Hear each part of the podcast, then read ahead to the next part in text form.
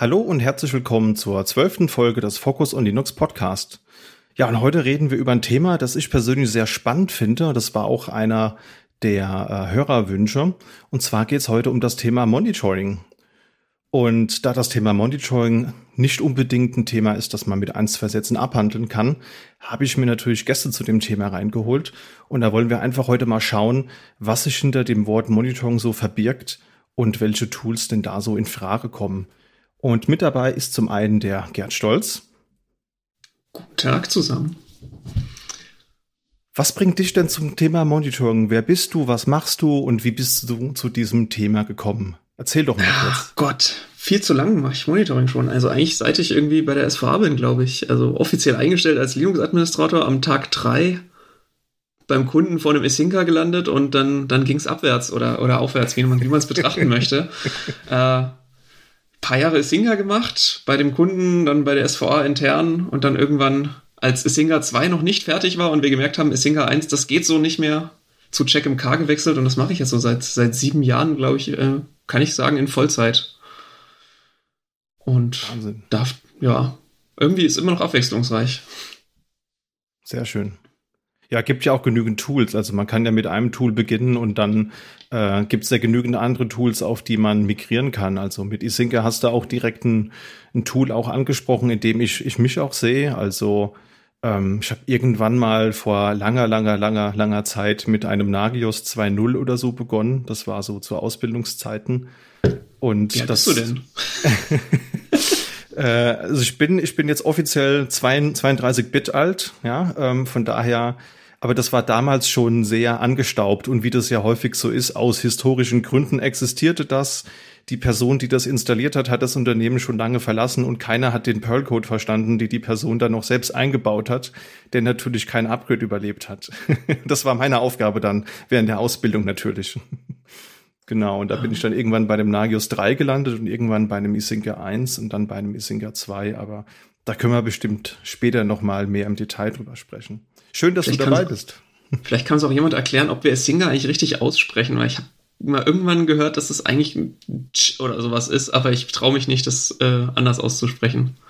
Ich bin auf jeden Fall gespannt, die Person, die das nachher so ein bisschen vorstellt, wie die es ausspricht. Und danach werde ich mich dann für den Rest des Podcasts dran halten. Des Lebens. Sehr gut. Ja, mit dabei ist auch der Philipp Bayer. Ja, schönen guten Abend zusammen. Hallo. Grüß dich, schön, dass du dabei bist. Erzähl doch mal, was machst du so im Monitoring-Komplex und wie bist du dazu überhaupt gekommen? Ja, wie bin ich dazu gekommen? Ich habe äh, das Thema Monitoring jetzt seit so knapp sechs bis sieben Jahren äh, auf meinem Zettel stehen. Äh, habe das bei meiner alten Firma, wo ich äh, nach dem Studium angefangen habe, ähm, als ersten Punkt sozusagen mit äh, ja angefangen um mich da reinzuarbeiten. Bin dadurch auch auch so ein bisschen ins Thema Linux reingerutscht, logischerweise. Und ähm, habe da mit äh, dem Konstrukt Isinger 1 und äh, einem Centrion als äh, Konfigurationsoberfläche begonnen, das so ähm, mich erstmal da reinzuarbeiten, wie funktioniert das Ganze überhaupt und das dann hinterher bei Kunden installiert, betreut, administriert. Ähm, kleine Anwendungsschulungen gehalten. Und ähm, ja, dann ging es irgendwann äh, darum, dafür einen Nachfolger zu finden. Und äh, das ist dann Essinger 2 geworden. Und das mache ich jetzt dann seit, ich würde mal sagen, knapp, knapp sechs Jahren. 2016 haben wir damit angefangen. Und dann bin ich vor zwei Jahren zur SVA gekommen und durfte das freundlicherweise weitermachen. Das hat mich äh, auf jeden Fall sehr gefreut ähm, und ist so mein ja, Hauptaufgabengebiet hier auch weiterhin Kundensysteme einrichten, Kundensysteme betreuen, ein bisschen Betriebsunterstützung machen. Und ähm, ja, das alles mittlerweile dann zu, ich sag mal, 99 Prozent auf Isinger 2 Basis. Sehr schön. Also ich freue mich ja auch immer, wenn ich mit euch in, in eurem Thema zu tun habe. Ihr haltet ja die Isinger 2 Flagge immer schön hoch, während andere Teams, ohne jetzt jemanden an, anzuschauen, eher die Check-MK-Fahne hochhalten. ähm, finde ich das immer gut, auch nochmal die andere Seite zu hören. Wobei beide Tools natürlich ihre, ihre Daseinsberechtigung haben. Also sie haben alle ihre Vor- und Nachteile. Das werden wir auf jeden Fall im Laufe des Podcasts auch noch ein bisschen skizzieren. Gut, und dann haben wir jemand mit dabei, wer sich mit Nagios und Isinga beschäftigt, der ist bestimmt in der Vergangenheit schon mal über seinen Namen gestolpert. Und das ist niemand Geringeres als der Michael Friedrich. Grüß dich, schön, dass du dabei bist. Servus, freut mich. Ähm, ja, wo fangen wir an? ähm, ich würde mal sagen, mit Monitoring angefangen habe ich 2006 herum, wie ich in Wien äh, im Studentenheim war, Berufspraktikum, Diplomarbeit. Ähm, und wir haben versucht, irgendwie die, die Netzwerklandschaft äh, mit Nagios auszustatten. Ich glaube, das war Nagios 303 oder irgend sowas. Äh, die NDO hat, also die, die, die Datenbank mit MySQL und, äh, und dem Output hat nicht ganz funktioniert. Wir wollten aber in Nagvis irgendwas sehen, also Visualisierung. Und das ist mir so ein bisschen in Erinnerung geblieben damals. Und wie ich dann 2009 auf der Uni Wien äh, im zentralen Informatikdienst mich beworben hatte, ähm, habe ich irgendwann einmal so in ein, in ein Meeting fallen gelassen, ja, das Nagios, damit kenne ich mich ja aus und die Uni hat das auch installiert gehabt.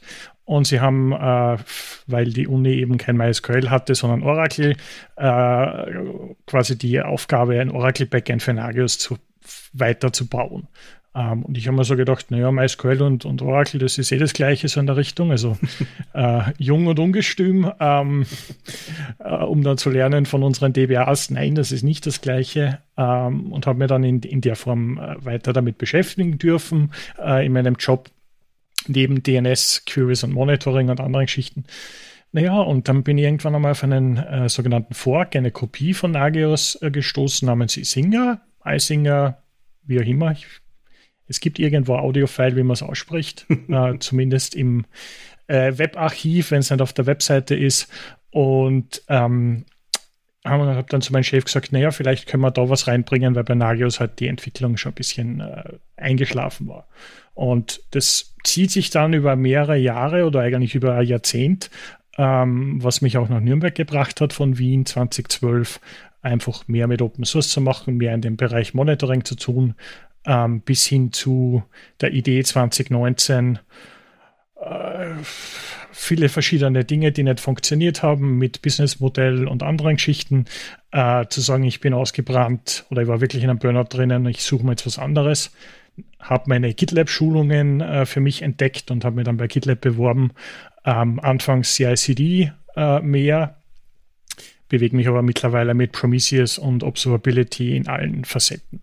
Ähm, also ich bin dem Thema wieder treu geblieben und kann natürlich stundenlang oder tagelang drüber sprechen. Sehr schön. Genau deswegen wollten wir dich auch äh, mit dabei haben, weil jetzt haben wir ja wirklich alles bunt gemischt. Ne? Wir haben Leute, die Isinga nutzen, wir haben Leute, die Check K nutzen. Jetzt haben wir dich auch noch mit dabei, du dich ja auch mit anderen Tools beschäftigst. Ich glaube, das kann eine sehr, sehr spannende Runde werden. Und äh, vielleicht beginnen wir einfach mal damit, bevor wir jetzt uns wirklich in den Details verlieren. Und wir müssen, glaube ich, so ein bisschen erstmal abstecken, welche Arten von Monitoring gibt es denn überhaupt. Also ich könnte mir vorstellen, klar, jeder hat schon mal in irgendeiner Art und Weise über das Wort Monitoring nachgedacht oder auch das eine oder andere Tool schon benutzt. Aber es gibt ja viel Interpretationsmöglichkeiten. Ja, vielleicht beginnen wir erstmal so damit, ähm, wenn ich jetzt an das Wort Monitoring denke, dann denke ich vor allen Dingen an meiner, an meinen ersten Job, wo ich das auch als Administrator in irgendeiner Art und Weise zu verantworten hatte und denke auch so an das typische Infrastruktur-Monitoring. Was fällt da, wenn ihr das Wort hört, für euch da so rein? Woran denkt ihr da spontan? Oder fallen euch noch andere Arten des Monitorings ein? Ich denke, gerade bei der, bei der Infrastruktur, das ist ja so das, was man heutzutage als unsexy bezeichnet, weil es, es ist eben das, wo noch Blech dabei ist. Das kann ja unten bei der Lüftung PDUs, USVs losgehen das USV, wie auch immer. Ähm, dann eben die Serverbleche, wirklich noch Netzwerkswitche, die vielleicht noch nicht mal managed sind oder am Ende nicht äh, noch, noch ohne SDN auskommen müssen, bis eben über ein Hypervisor-Betriebssystem. Alles, was man so noch in einem, in einem klassischen deutschen Mittelständler auf jeden Fall findet und eigentlich ja auch bei jedem großen Unternehmen, die reden halt nur nicht so oft drüber.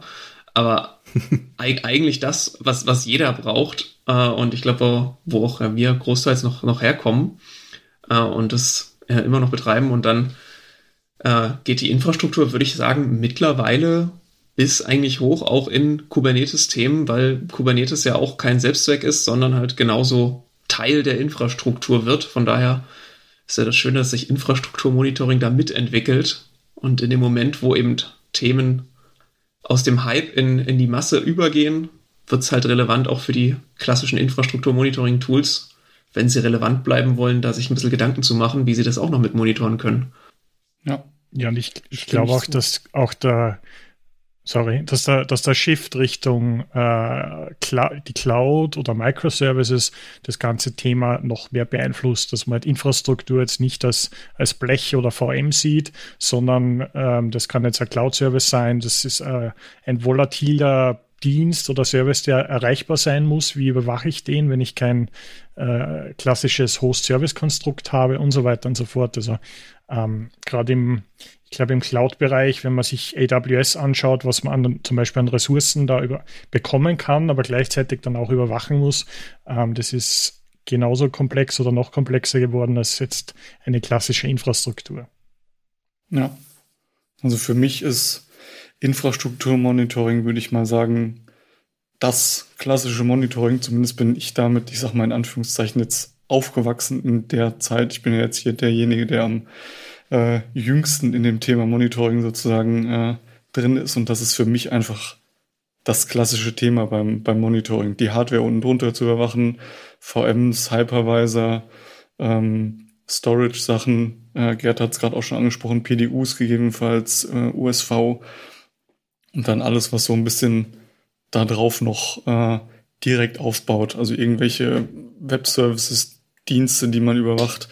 Ähm, und ab der Schicht verschwimmt es dann halt so ein bisschen Richtung äh, anderen Arten von Monitoring, würde ich mal sagen, wo dann auch äh, ja andere Tools wieder relevanter werden, denke ich.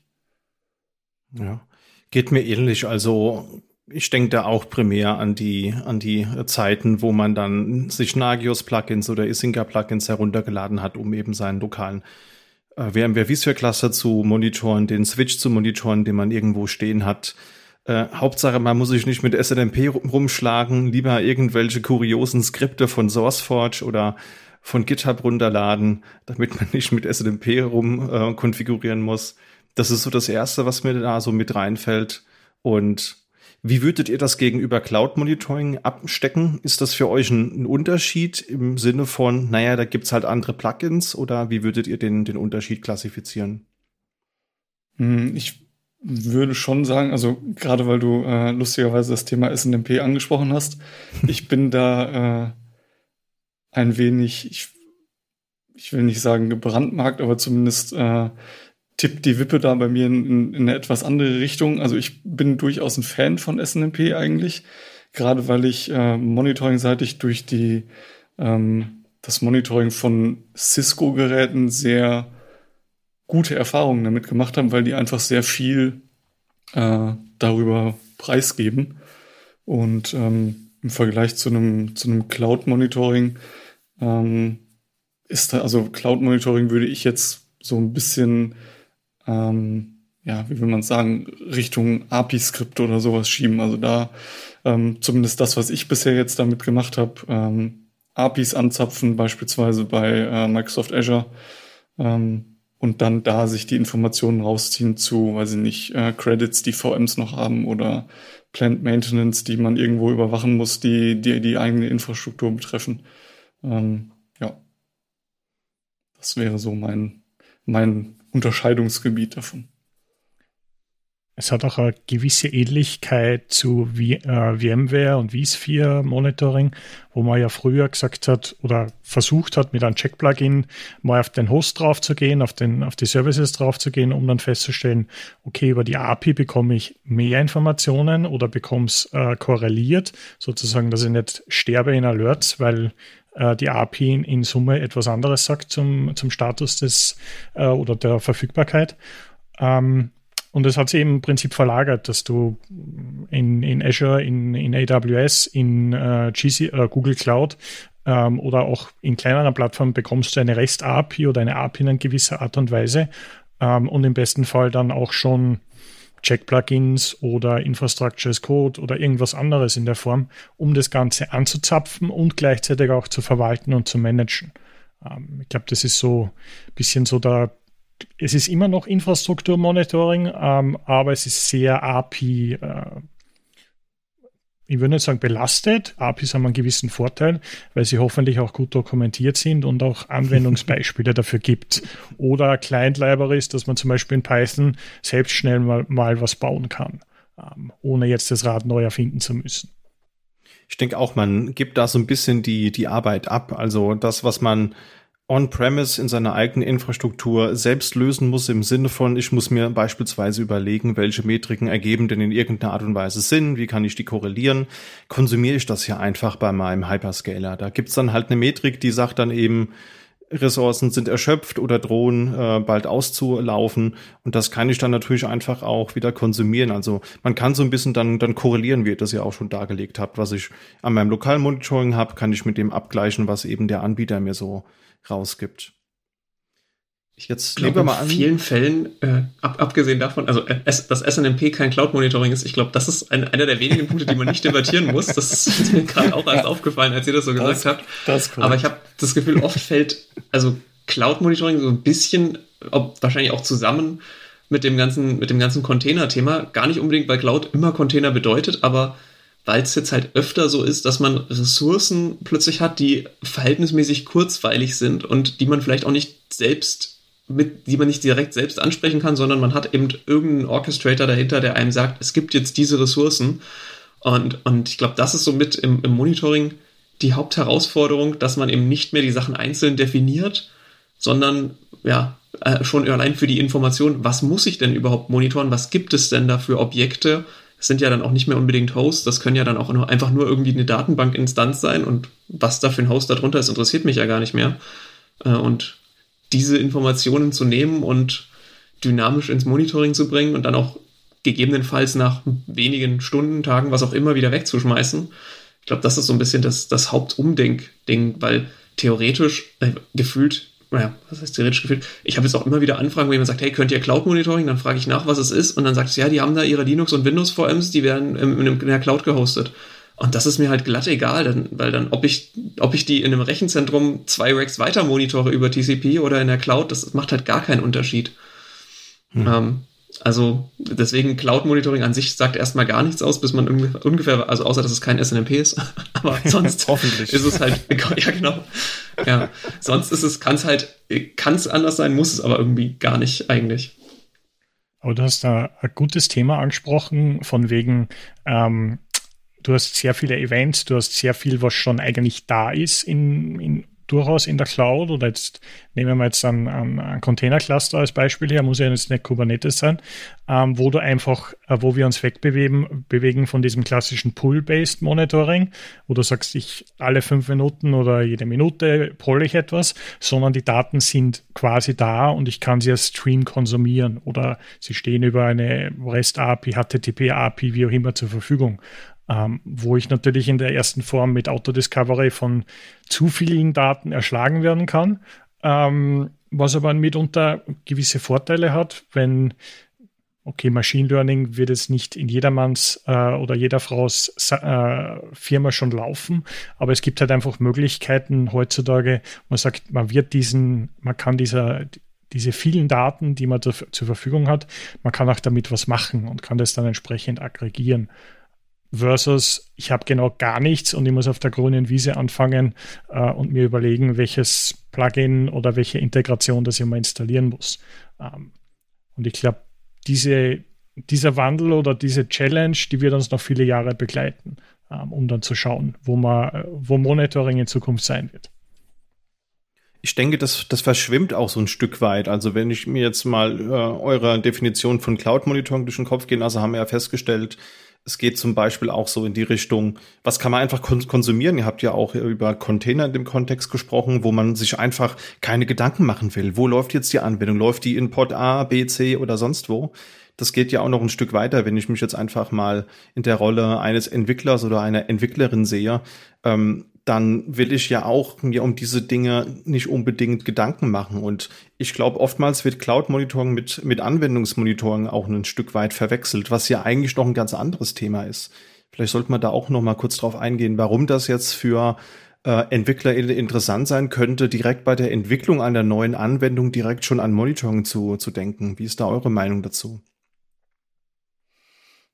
Mein erster Gedanke war so zu dem oder wäre da so zu, ähm, wenn ich jetzt Änderungen in meine Applikation vornehme, codeseitig oder äh, was auch immer, habe ich durchs Monitoring natürlich direkt eine Sicht darauf, wie sich das auf äh, die Infrastruktur unten drunter auswirkt. Äh, raucht mir die VM dann ab oder äh, ist das so ein äh, RAM-Fresser oder was auch immer oder ähm, ist mein, mein Dienst dann überhaupt noch erreichbar nach meiner Änderung, die ich, äh, die ich gemacht habe. Also das wären so die, ja, die, die ersten ganz simplen Punkte, die man äh, damit überwachen könnte.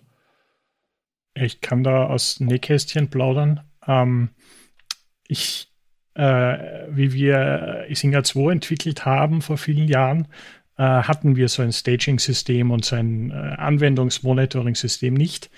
Ähm, das heißt, unter Umständen hast du beim Programmieren einen Fehler gemacht und dann hat, der, hat ein Git-Commit oder eine Serie von, von Änderungen dazu geführt, dass äh, der Memory-Verbrauch ums Zehnfache gestiegen ist oder ums ums Doppelte, das würde schon reichen. Ähm, und das Problem an der ganzen Geschichte ist, natürlich verwendest du CI/CD und Tests und Builds und sonstiges, aber irgendwann äh, wird halt eine neue Version, ein neues Release getaggt ähm, und dann rollt der Kunde aus ähm, oder der User und sagt, naja, das funktioniert nicht mehr. Ich, out of memory crashes oder Deadlocks oder wenn DNS nicht funktioniert, dann crasht das Ding.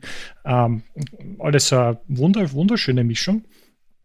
Und noch viele Jahre später dann, ähm, wie ich das Thema wieder mir angeschaut habe, haben wir uns überlegt, so, es wäre doch eigentlich schön gewesen, wenn die Applikation, in dem Fall ist es ein Monitoring-Tool, was gemonitort werden sollte, ähm, wenn das einfach ausgerollt wird irgendwo ähm, und ich kann die Metriken abgreifen und sehe dann in meinem Merge-Request oder Pull-Request einfach, hoppala, äh, Memory geht mit diesem Commit ums Doppelte hoch, ähm, der Merge ist jetzt geblockt. Ähm, und ich muss nicht um keine Ahnung, drei Uhr früh oder wenn der Kunde anruft vorgestern, schnell einen Bugfix äh, bauen, wo ich eh nicht weiß, was das Problem eigentlich ist, ähm, was unter Umständen zu Entwickler-Burnout führt. Oder nicht nur unter Umständen, sondern mit Sicherheit. Ähm, und so ist es halt im Endeffekt, ähm, es ist nicht überall so, dass man jetzt sagt, man kann jetzt eine, Staging-Umgebung sofort bauen oder sofort verfügbar halten, aber es ist durchaus ein wichtiges Thema, um auch ähm, einem Entwickler oder Entwicklern die Möglichkeit zu geben, frühzeitig auf Änderungen zu reagieren, die man nicht, ähm, nicht wirklich ähm, vorhersagen kann. Weil sag mal eine Deadlock voraus oder sag mal Memory Leaks voraus. Das ist ähm, da, da würde ich einen anderen Job machen, wenn ich das wüsste. schwierig. Da habe ich gehört, da ist so ein Lifehack einfach immer, wenn man neue Funktionen schreibt, in jede Funktion, in jede Schleife erstmal einen Sleep von ein paar Sekunden reinzubauen, das auszurollen, wenn der Kunde genervt ist, die Sleep-Zeit rauszunehmen, weil da denkt der Kunde, boah, guck mal, die haben so krass optimiert. Die Transaktionen laufen jetzt alle doppelt so schnell. ah, sehr gut.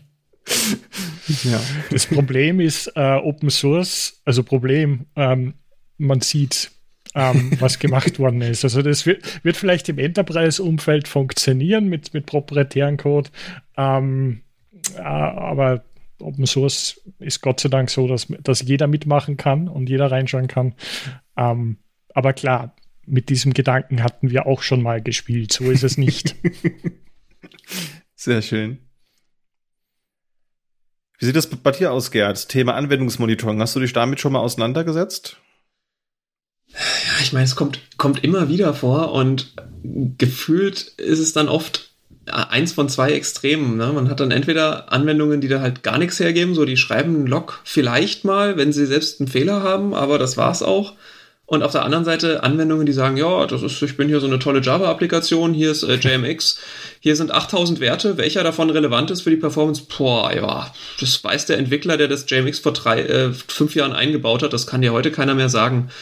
ähm, und irgendwie fehlt mir manchmal so der, der Mittelweg, dass wo ich mir denke, okay, äh, jemand, der die Applikation geschrieben hat, müsste doch ungefähr wissen, was sind so eigentlich die Eckdaten, wo es richtig der Applikation schlecht geht. Äh, und das, das dürfte dann wahrscheinlich oft die, die, oder ist für uns dann oft die, die Schwierigkeit herauszufinden, wann, wann läuft das Ding denn eigentlich? Was, was können wir denn machen? Und ich, ich glaube, deswegen ähm, wird ja gerade bei, bei Webshops oder sowas am Ende versucht man einfach die komplette Transaktion durchzuziehen oder bei irgendwelchen Web-Applikationen dann sagen dann die ganze Geschichte ist so komplex geworden, die einzelnen Komponenten zu monitoren, das, klar, das kriegen irgendwie eine Netflix hin und sowas, die alles selber bauen und jede Komponente im Griff haben. Aber normalerweise sage ich so, wenn, wenn, es insgesamt gut läuft, dann bin ich ja irgendwie glücklich und dann simuliere ich mir halt irgendwie einen User, der sich da durchklickt und, und sagt dann halt, okay, wenn's, und gehe dann ins Troubleshooting überlege, was ist denn schiefgegangen, wenn es bis gestern lief und heute Nacht wurde irgendwas gemacht und seit heute Morgen ist alles halb so schnell nur noch oder wird gar nicht mehr fertig, dann, dann wird dann nachgeguckt, aber da sind wir dann eher im End-to-End -End, oder ich glaube, der, der, der Ami-Hype-Begriff ist jetzt Synthetic Monitoring. Jetzt so reines okay. Applikationsmonitoring kriegen, kriegen wir jetzt aus Infrastruktursicht vielleicht seltener mit, ähm, mit richtig mit Release-Taggen, aber kommt vielleicht auch einfach, äh, da ist vielleicht auch mein Selection-Bias drin, dass ich einfach sowas als Kundenanfrage nicht so häufig sehe.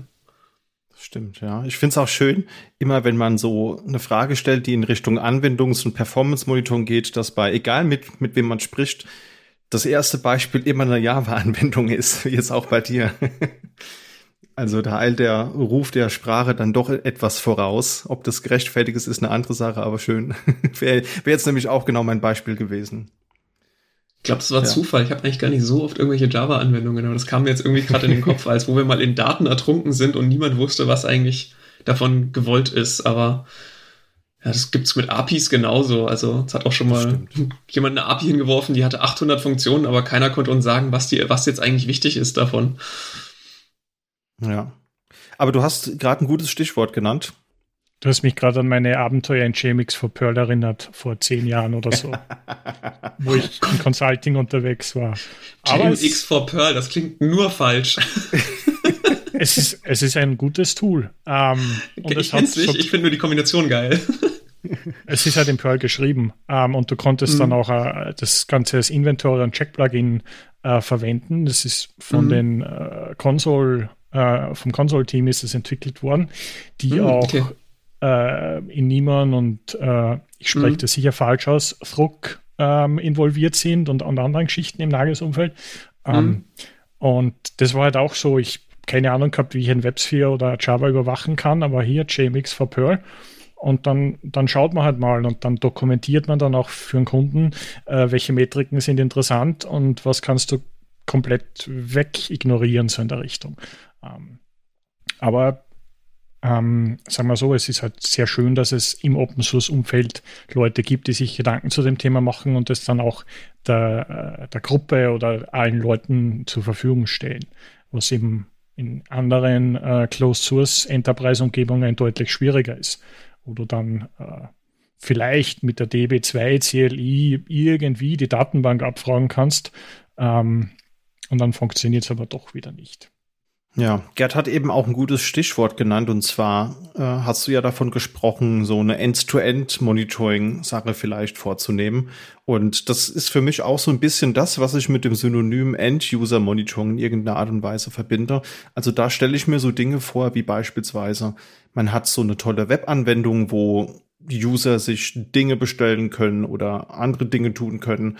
Und dann hat man eben einfach einen dokumentierten, ähm, ja, Prozess, klicke auf Button sowieso, trage das ein und dann wird hier eben end-to-end -end diese ganze Performance mal gemessen. Wie viel Millisekunden braucht das Ganze? Wie lange dauert es, bis die Transaktion auch wirklich in der Datenbank ist? Also gerade für BetreiberInnen von Webshops ist das, glaube ich, eine interessante Sache. Habt ihr euch damit schon mal auseinandergesetzt? Hm, in, auseinandergesetzt, jein, sage ich mal. Ähm das, ich, ich versuche ehrlich gesagt so dieses ganze Thema Anwendungsmonitoring, End-User-Monitoring so ein, so ein Stück weit von mir wegzuschieben, wenn es um ein System geht, was Infrastruktur überwacht. Also wenn ich jetzt wirklich da mit einem mit einem iSinger arbeite und jemand sagt, ja, ich möchte jetzt aber hier gerne wissen, wie äh, wie oder ob mein äh, mein Login in XY funktioniert, dann sage ich noch, ja, das kriegen wir vielleicht noch irgendwie hin über einen Check HTTP mit irgendwie äh, Username, Passwort mitgeben oder sowas. Und auch das wird schon ein bisschen, ja, ich will nicht sagen eklig, aber unschön teilweise. Aber wenn es dann wirklich an, an User-Aktionen geht, die, die Sachen simuliert durchzuführen, ähm, dann, dann versuche ich das ehrlich gesagt immer zu vermeiden. Also ich weiß, dass es, ich glaube, auch von den, von den Console Leuten äh, so ein Tool, Sakuli heißt es, glaube ich, gibt, mhm. ähm, was sowas machen kann und wahrscheinlich auch gut. Haben wir, glaube ich, sogar bei der, bei der alten Firma damals irgendwann mal daran überlegt, sowas zu machen, um äh, so Sachen wie äh, Ticketeröffnung oder sonst irgendwas zu, zu simulieren und zu monitoren. Ähm, aber ja, weiß ich nicht, es ist dann irgendwie immer an dem großartigen Sinn gescheitert, sage ich mal. Und ähm, mittlerweile gibt's dafür ja auch sehr, sehr spezielle Tools oder sehr äh, spezialisierte Tools, nicht speziell spezialisiert ist, denke ich mal besser. Ähm, sowas wie ein App Dynamics von, von Cisco mittlerweile, ähm, was das halt extrem gut kann und äh, sich aber auch extrem gut bezahlen lässt. ja, und das ist, also ich, ich habe in der Vergangenheit vor vielen, vielen Jahren, glaube ich, einmal Casper.js gesehen und Web Inject, glaube ich, hieß das Ganze. Ähm, aber es verlagert sich natürlich auch das Frontend, ist jetzt nicht nur eine Seite, sondern das ist halt hinterm Load Balancer mehrere Knoten unter Umständen. Das Backend läuft irgendwo. Ähm, und was ich zum Beispiel jetzt bei, bei GitLab und unseren SREs und Engineers sehe, ist äh, Sentry für Error Tracking, wo du eben aus vielen verschiedenen Teilen mehr oder weniger den Trace dann rausziehen kannst.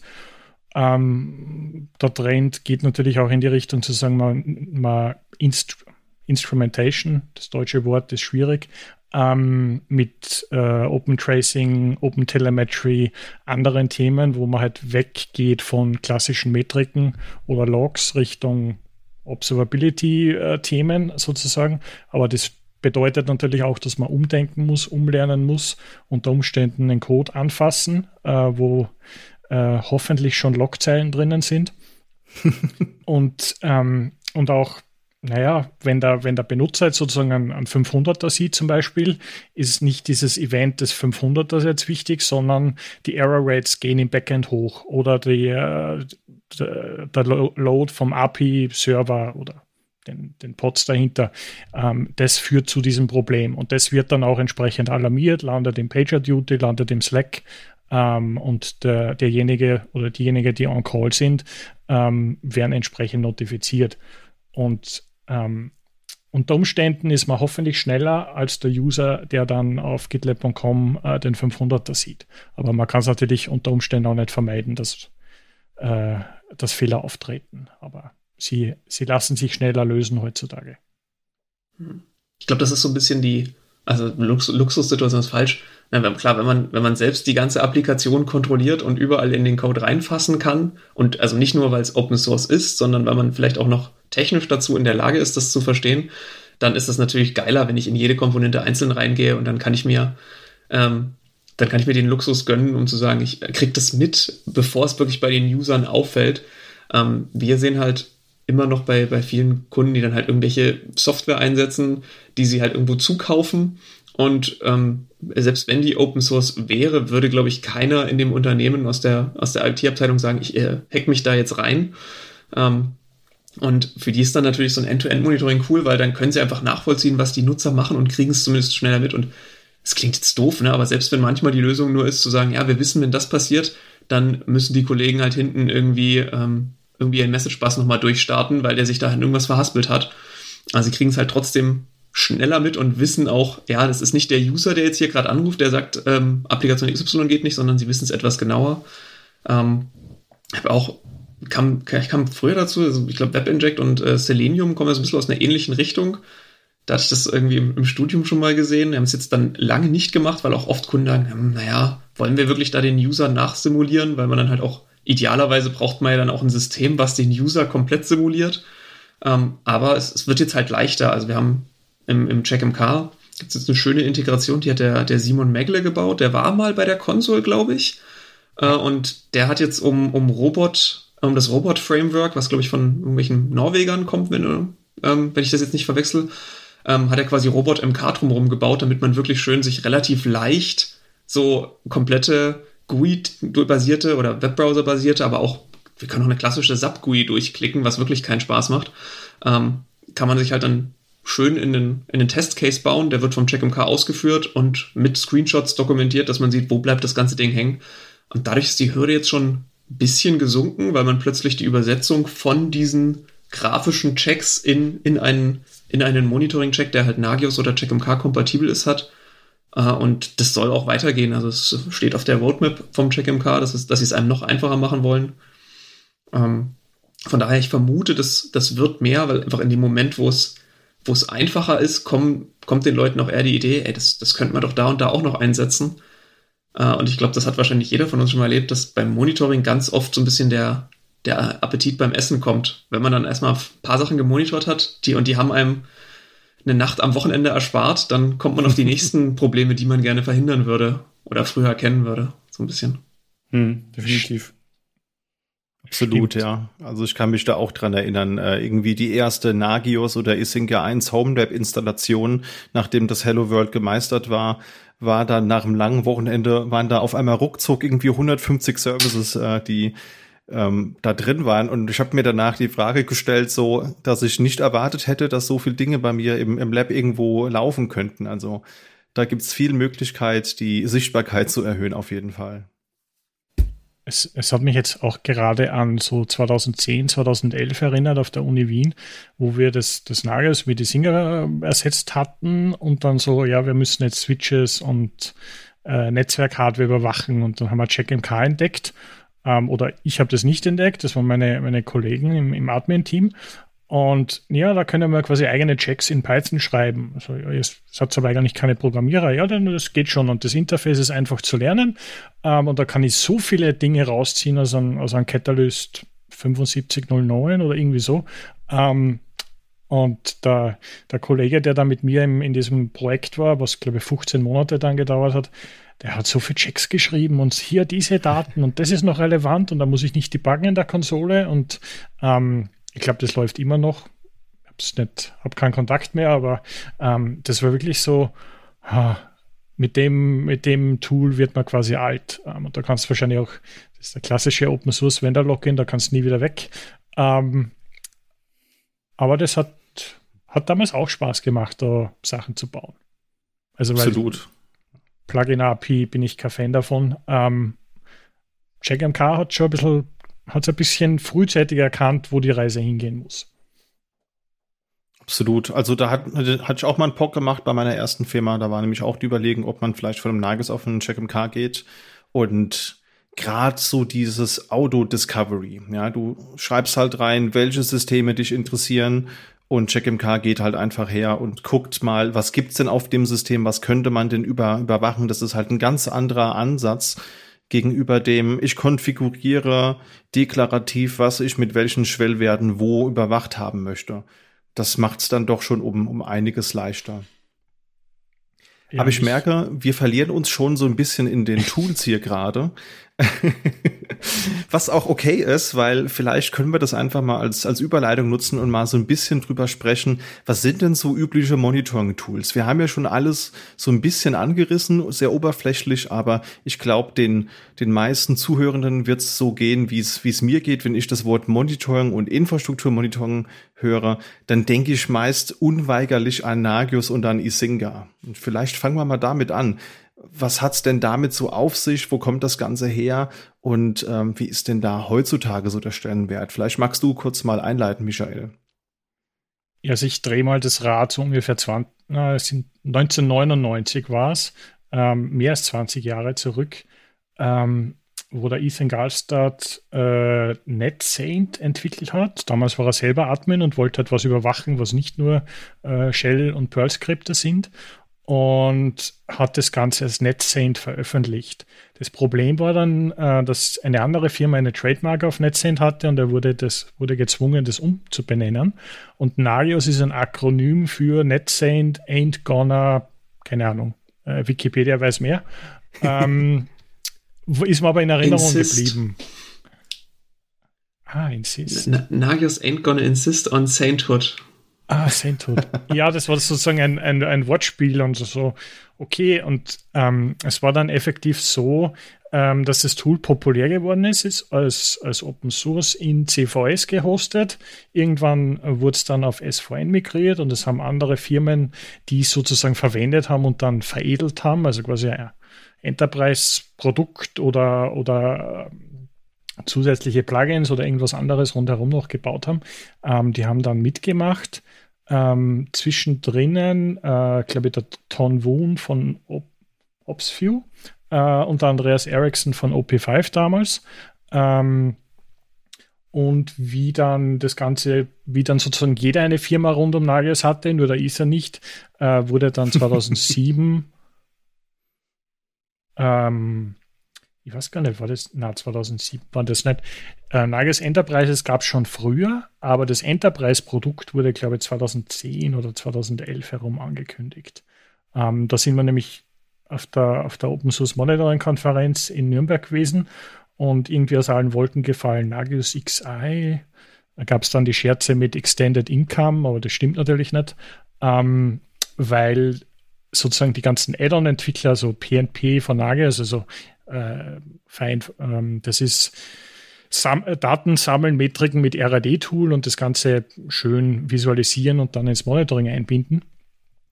Ähm, der, der Jörg Linge damals wusste, glaube ich, nichts von Nagios XI und dass das hat PNP auch verwendet und er durfte dann Support machen für, das Enterprise, für die Enterprise-Version oder so irgendwie. Ähm, war, glaube ich, eine interessante Zeit, wo jeder so ein bisschen versucht hat, Geld mit, mit Open Source zu verdienen. Ähm, manche haben es halt ein bisschen besser gemacht. Äh, bei Nagios XI war es dann, glaube ich, eher so, ähm, dass alle Community-Projekte, die irgendwie Nagios im Namen hatten, äh, mussten dann mal umbenannt werden ähm, was irgendwie dazu geführt hat, dass es dann ähm, diverseste Forks gab. Also der, einer der, der ersten Forks von Nagios war natürlich Isinger. Ähm, Isinger, Eisinger, Itchinger, wie gesagt, gibt irgendwo Audiofile, wie man es genau ausspricht. Heißt Darf sich, glaube ich, jeder aussuchen. Ja, heißt auf Zulu to Monitor, also ein Name, der quasi schwierig zu trade, also den noch niemand irgendwie in einer Trademark hatte. Ähm, und war, war durchaus auch witzig, weil es jeder falsch ausspricht. Ähm, und die Idee, oder sagen wir so, die Reise geht dann noch weiter, ähm, dass die Entwicklung von Nagels schon wieder ein bisschen Fahrt aufgenommen hatte, ähm, aber in der Community dann ein Python Rewrite oder Fork entstanden ist namens Schinken. Ähm, ja einige Dinge im Bereich Netzwerkmonitoring und verteilte Umgebungen, was Nagios damals nicht wirklich konnte, ähm, oder wenn man jetzt gemein ist, noch immer nicht kann, ähm, dass, äh, dass sozusagen Schinken diese Probleme löst. Ähm, dann muss ich sehr weit zurückgehen und nachdenken. Ja, das glaube ich. Kurz, kurze Zwischenfrage. Hast du je Nagios XI irgendwo benutzt oder gesehen? Weil ich, ich stöße immer mal wieder auf Doku und dann scrollt man eine halbe Seite runter und hat das Gefühl, okay, also Marketing ist top, aber äh, irgendwo kommt dann plötzlich rein, ah, und dann konfigurierst du diesen Befehl und musst wieder alles per Hand machen. Also ich, mich würde mal interessieren, ob das mal jemand irgendwo benutzt hat und äh, ob, ob die auch irgendwas Cooles gemacht haben. Äh, ich habe es einfach selber nie benutzt, muss ich gestehen. Ich glaube, es ist, es entspringt mehr das, so das im amerikanischen Marktanspruch, wo du quasi ein Produkt kaufst und Support bekommst und du hast, du hast vom Team Onboarding zum Beispiel schöne Wizards, wo du dir Windows Monitoring zusammenklicken kannst. Und das mhm. war durchaus am Anfang etwas, was es bei Nagios Singer 1, ich glaube CheckMK, auch noch nicht wirklich gab ähm, ist zumindest in dieser Form. Wir reden jetzt von 2011, äh, 12 um, um, um, den Dreh herum. Ähm, es gab dann, ich habe das eine Zeit lang auch verfolgt, was sich bei, bei Nages so tut, ähm, diverse Produkte wie einen Log Manager, der im Prinzip ein Fork vom Elk Stack war oder halt eine PHP-Oberfläche mhm. mit Elk Stack. Ähm, es gab einen Manager, der im Prinzip ein Puppet war für, für Infrastrukturmanagement. Also viele Dinge halt einfach selbst entwickelt, weil wahrscheinlich der Kunde es gezahlt hat oder auch nicht. Ähm, aber so wirklich durch die Decke gegangen ist es halt auch nie. Also die hm.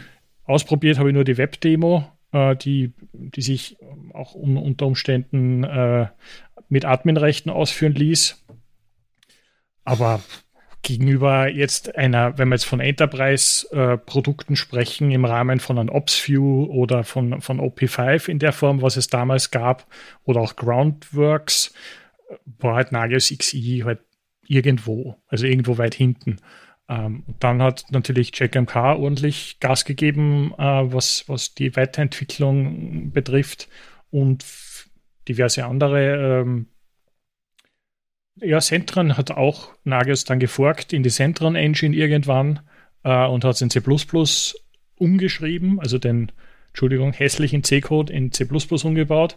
Ähm, aber ja, da ist einiges passiert und ähm, dann hat sich der Andreas Eriksson mit, mit Ethan irgendwie zerstritten eben und dann ist niemand geforkt worden von, von Nagios 4, was damals der, der Andreas in Eigenregie eigentlich entwickelt hat. Und Nagios 4 hat dann einige Dinge besser gemacht mit verteiltem Monitoring und ähm, ich muss jetzt überlegen, das ist schon so ewig lang her. Ähm, ich habe versucht, das damals dann irgendwann auch in die Singer 1 rüberzuziehen, weil die, die GPL als Lizenz ja kompatibel ist. Ähm, aber ja, war, war nicht von Erfolg gekrönt, wenn wir es einmal so nennen wollen. Ähm, Gut, da war die, die Zeit von Isinga 1 ja eigentlich auch schon, glaube ich, quasi vorbei, oder? Als Aginagos 4 kam, war doch Isinga 2 schon fast fertig. Ich krieg's gerade zeitlich nicht mehr ganz hin, aber gefühlt war das relativ ähnlich zeitlich. Ja, also ich kann mich, also wir waren im Frühjahr 2012, ähm, waren, waren die Kollegen von Netways einmal in, äh, in Wien zu Besuch und wir haben über Isinger 2 gesprochen, damals Codename Strawberry. Ähm, also findet man sicher irgendwo noch im Internet. Ähm, und da gab es eben sozusagen, wir machen es jetzt in C auf Basis von äh, Boost Framework und anderen Themen, weil davor gab es ja schon diverse Versuche Richtung, wir nehmen jetzt einen Message Bus, ähnlich wie Mod Gearman äh, das quasi gelöst hat. Also die, die Checks werden in Jobs in eine Queue geschoben, wird irgendwo mhm. ausgeführt und blockiert den Core nicht, weil alles, was du single-threaded äh, in einem äh, Prozess ausführst, blockiert natürlich. Das war, glaube ich, immer ein Hauptproblem von, von Nagios 3 und die Singer 1 ähm, dass das einfach nicht in die, in die Breite und auch nicht in die Höhe skaliert hat und ähm, einfach nicht mehr zeitgemäß war. Und diese Isinga MQ wurde auch mal vorgestellt auf einer Konferenz, aber dann, glaube ich, wieder eingestampft. Und Isinga 2 war dann sozusagen die Idee, mal von vorne anzufangen, sich zu überlegen, was kann man an der Config-Sprache ändern, eben neue Config-Sprache, was auch nicht zu viel Liebe geführt hat bei den Admins am Anfang, weil das natürlich was komplett Neues war und es gab kein Migrationsskript oder schon. Ich habe eins in Perl geschrieben, aber es hat nicht gescheit funktioniert. Ähm, und das ist auch schon naja, acht Jahre her. Ähm, aber es war, es war damals was, damals was noch eine schöne Zeit. Ähm, über die, wie sagt man da, Isinger 2 ist halt dann halt einfach 2014 also nach zwei Jahren oder zweieinhalb Jahren Entwicklungszeit, ähm, ich würde nicht sagen fertig gewesen, aber es war ein Stand, den man als, als erste Iteration halt releasen konnte. Da gab es noch keinen Agenten, da gab es noch keine API. Ähm, aber ja, und die Singer 1 wurde halt trotzdem weiter maintained, weil es doch noch viele User gab in dem Umfeld, die gesagt haben, mhm. Singer 1 und Mod Gearman, geil, braucht nichts anderes. Never, ich meine, man ist, glaube ich, geschockt. Ich finde immer noch, also fast so häufig wie Kunden, die gar kein Monitoring haben, findet man dann auch immer noch welche, die wirklich einen Nagios 3.3 haben im, oder 3.5 im Einsatz haben, wo sich denkt, äh, okay, ihr hattet einfach seit acht Jahren keine Zeit, hier drüber nachzudenken, oder? Und äh, so ist es dann manchmal. Aber klar, ähm, ich, ich glaube, es ist immer noch sinnvoller, einen Nagios zu haben, wo man nicht mehr viel macht, weil man die Zeit nicht hat und dafür weiß man aber die Warnungen, die rauskommen, darauf reagiere ich auch, als, ähm, weiß ich, genauso haben wir Kunden, die sagen, ja, ich hatte hier das und das Tool, aber das hat von Anfang an 800 Warnungen am Tag geschmissen, wir haben es nie in den Griff bekommen.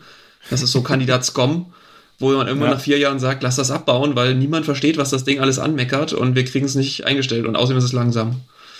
Also manchmal ist vielleicht wenig Monitoren, weil ein, und da ist ja, ja, wenn man halt über jeden Check nachdenken muss, wie im Nagios, das hat ja auch einen Vorteil, weil dann ballert man sich nicht irgendwie das Monitoring mit Checks voll, die man eigentlich gar nicht haben will. Hat ja schon auch seinen, seinen Vorteil. Ich glaube, einer der, der, Knackpunkte war, also damals gab es ja den Nagios Exchange und dann auch irgendwann den Singer Exchange als Marketplace.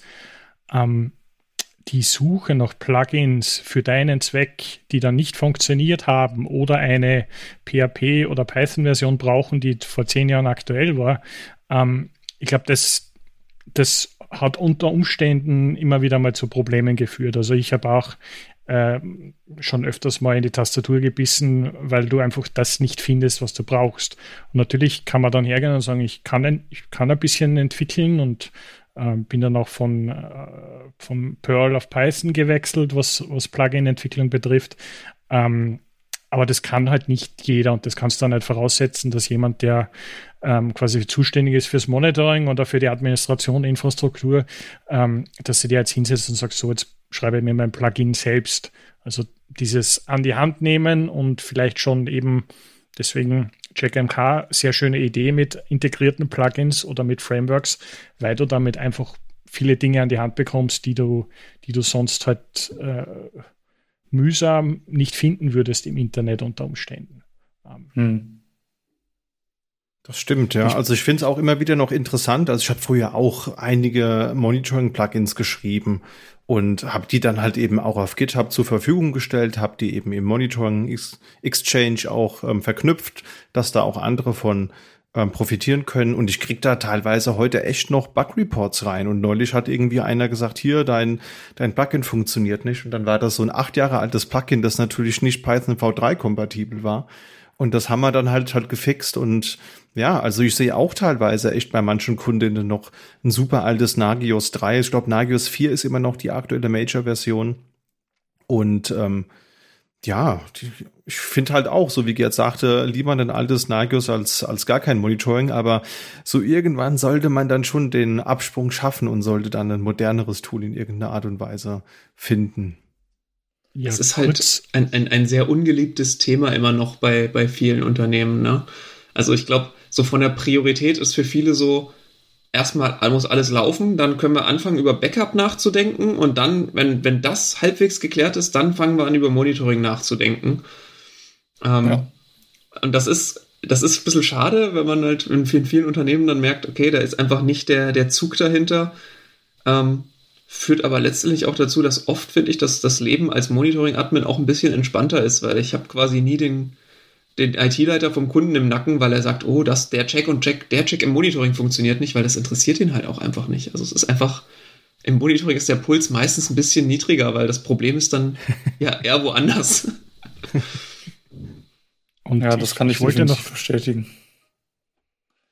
Ähm, ich finde auch, also gerade so das Thema Monitoring, hast du ja gerade schon gesagt, es wird gerne stiefmütterlich behandelt wenn es vorhanden ist, äh, oftmals gerne nach dem Motto äh, Never touch a running system, dass man das einfach mitnimmt, was man hat. Ich meine, wir haben äh, bis 2016 äh, auch noch Isinger 1 verwendet als Monitoring-System, ähm, was auch gut funktioniert hat. Und äh, ja, das, das äh, macht es dann halt einfach aus. Wenn es gut funktioniert, ich wollte noch kurz für, für den äh, für Zuhörer und Zuhörerinnen, die nicht wissen, was ein Plugin ist ähm, oder was ein Check tatsächlich bedeutet. Ähm, die Idee ist zu sagen, ich habe jetzt einen Dienst, ich habe einen, äh, eine Möglichkeit, ich möchte etwas überwachen. Ähm, wie bekomme ich den Zustand von dem Ganzen? Ähm, und die, ein Plugin ist sozusagen ein, ein Skript, was jetzt in, einer Shell, in einem Shell-Skript oder in einer anderen Sprache geschrieben sein kann. Und die Idee davon ist, man bekommt einen Output quasi am Terminal oder im Webinterface, wo drin steht, äh, die Festplatten sind okay oder die, äh, der Wert äh, überschreitet einen äh, Threshold, einen, einen äh, das deutsche Wort für Threshold. Ähm, Schwellwert. Danke, Schwellwert. ähm, Und man, äh, man kann dann sozusagen den Status davon ändern. Und weil es eben, weil Nagios von, äh, aus der Linux-Ecke ursprünglich kommt oder Unix-Ecke, ähm, einfach mit einem Exit-Code. Exit-Code 0 ist okay, 1 ist ein Error-Code, ist quasi im, im Nagios-Sprech ist es, oder in der Nagios-Plugin-API ist das Warning, 2 äh, ist Critical und 3 ist Unknown. Ähm, und mit dieser minimalistischen API sozusagen oder Plugin-API habe ich die Möglichkeit, einfach äh, meine ganzen eigenen Dienste zu überwachen. Ich kann da mit, mit Raspberry Pi äh, meinen Temperatursensor zum Beispiel überwachen damit oder andere Dinge tun. Ähm, und diese Plugin-API gibt es halt seit über 20 Jahren. Ähm, dazugekommen sind sogenannte Performance-Daten, die mir dann, die dann auch die Werte in passbarer Version sozusagen für, für Metrik-Sammler verfügbar machen. Das werden wir uns dann, ich glaube, später noch ein bisschen drüber sprechen. Aber im Wesentlichen geht es um Plugins, um diese API, um, äh, um Checks, die dann zyklisch ausgeführt werden und in Isinga und Nagios und CheckMK und anderen Tools sozusagen äh, die Datensammler, die Datenkraken sind. Also ohne Plugins kannst du ein Nagios oder Isinga hinstellen und es wird genau nichts tun. Also es ist essentiell für die, ähm, für die Funktionalität, äh, dass du diese Plugins eben findest. Und es gibt die Nagios-Plugins oder Monitoring-Plugins, auch eine unschöne Vorgeschichte 2014 gewesen, ähm, aber im Endeffekt eine Sammlung von den, von den, ich würde nicht sagen besten Plugins, aber damit du leichter starten kannst. Und ähm, ansonsten musst du im Endeffekt äh, im Internet suchen oder Exchanges durchwühlen oder Blogposts lesen ähm, oder, oder hoffentlich Dokumentation haben oder eigene Git-Repos haben und pflegen ähm, und die dann auch ewig verfügbar machen. Ich habe vor einiger Zeit einmal welche gelöscht. Ähm, da waren die User nicht so happy. Ähm, aber ja, so ist es halt im Endeffekt. Also es geht wirklich um diese Check-Plugins und die sind die Quelle der Wahrheit in der Form. Aber wir haben jetzt sehr viel über, über alte Sachen gesprochen und bei Nagios gab es dann auch noch die, ja, es ist, es ist einfach alt. Und heutzutage ver verwendet man vielleicht kein, kein Nagios oder Isinger 1 mehr. Ähm, die CGIs oder auch Classic UI, wie sie dann genannt wurde, das ist in C geschriebenes HTML, ähm, was zwar funktioniert hat damals, aber nicht mehr maintainbar ist. Ähm, und die Datenbank auch ein sehr interessantes Thema. Ähm, skaliert sehr schlecht. Ähm, neue Versuche skalieren angeblich auch nicht so gut. Ähm, aber schauen wir mal, wo, wo die Reise sozusagen hingeht. Ähm, und dadurch, dass wir jetzt mit Philipp jemanden in der Runde haben, der sich mit die Singer 2 perfekt auskennt ähm, oder auch, oder, oder ich würde sagen, Anwendungserfahrung hat, also der jetzt kein Entwickler von dem ganzen Ding ist, sondern eben die, äh, die Anwenderseite und Administrationsseite bedienen kann, magst du vielleicht ein bisschen einsteigen, äh, was es ist, wo, wo du siehst, wie du es verwendest? Gar kein Druck, ja. Jemand, der nee, am Singer 2 entwickelt hat. danke, dass du, danke, dass du von Experte nochmal auf Anwendungserfahrung runter, äh, runtergeregelt hast. ähm, nee, aber gerne. Also ist ja, ist ja das Tool, was ich wirklich hauptsächlich nutze oder nicht hauptsächlich eigentlich nur, ähm, was ich hauptsächlich anwende, was ich hauptsächlich implementiere. Ähm, und äh, ja, so einfach als als kleine äh, Quick Facts hast du ja eben, glaube ich, auch schon gesagt. Erstes Final Release äh, 2014, Juni meine ich, äh, habe ich mir da nochmal äh, vorhin so ein bisschen, bisschen reingelesen, weil das sind einfach Sachen, die hat man sowieso nicht äh, wirklich im Kopf. Äh, ich glaube 2012 habt ihr damit äh, angefangen, wo du ja auch dann dabei warst, Michael, mit äh, der Entwicklung. Und ja, sind halt ähm, viele neue Sachen reingekommen. Ähm, ist ja eine komplette Neuentwicklung gewesen. Kein, kein Fork mehr von Nagios oder Isinga 1 irgendwie äh, aufgebohrt und weiterentwickelt, sondern ähm, wirklich komplett neu. Ähm, viele neue Features dazugekommen, was äh, glaube ich eins der, der größten und wichtigsten war, ist diese die Cluster-Funktionalität oder Distributed Monitoring auch, äh, was dann da reingekommen ist mit ähm, ja, Rollen, Teilung, nenne ich es jetzt einfach mal, dass man ähm, in diesem Zonenkonzept, was äh, Isinga 2 dann nutzt, äh, in eine Zone mehrere Master-Satelliten reinstellen kann, die sich die Arbeit dann teilen. Ähm, das sicherlich als, also für mich eines der, der größten Features, äh, weshalb wir uns auch äh, unter anderem dafür entschieden haben, dann die ganze Kommunikation innerhalb dieses Clusters äh, halt über eine eigene CA verschlüsselt.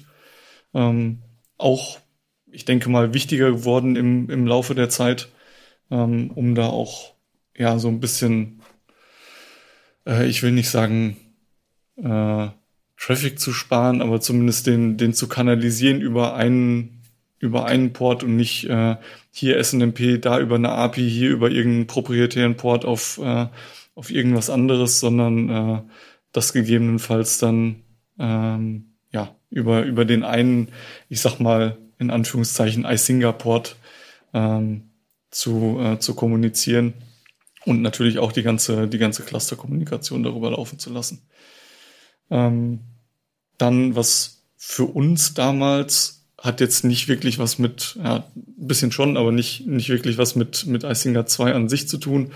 Ähm, aber der iSinger Director, die Module, die es für das Webinterface gibt, ähm, für uns, ich würde sagen, fast der ausschlaggebende Punkt gewesen, uns für iSinger 2 damals zu entscheiden als Monitoring-System, weil man einfach ein wirklich ähm, in die Web-Oberfläche schön integriertes Konfigurationsinterface hat, was zudem noch ähm, ja, schöne Möglichkeiten zu so einer Teilautomatisierung, Pseudo-Automatisierung, wie man es auch immer dann nennen will, äh, mitbringt mit Importieren aus verschiedenen Quellen, ähm, sei es aus einer CMDB, sei es aus äh, der alten Datenbank von, von einem iSinger 1 System ähm, oder ja, ich glaube, hinterher ist auch sogar noch irgendwas mit, äh, mit äh, Integration von INI und Excel-Files und sowas dazugekommen, ähm, wo man sich dann ja sein, sein Monitoring oder seine, seine ganzen Host-Objekte wieder rausziehen kann.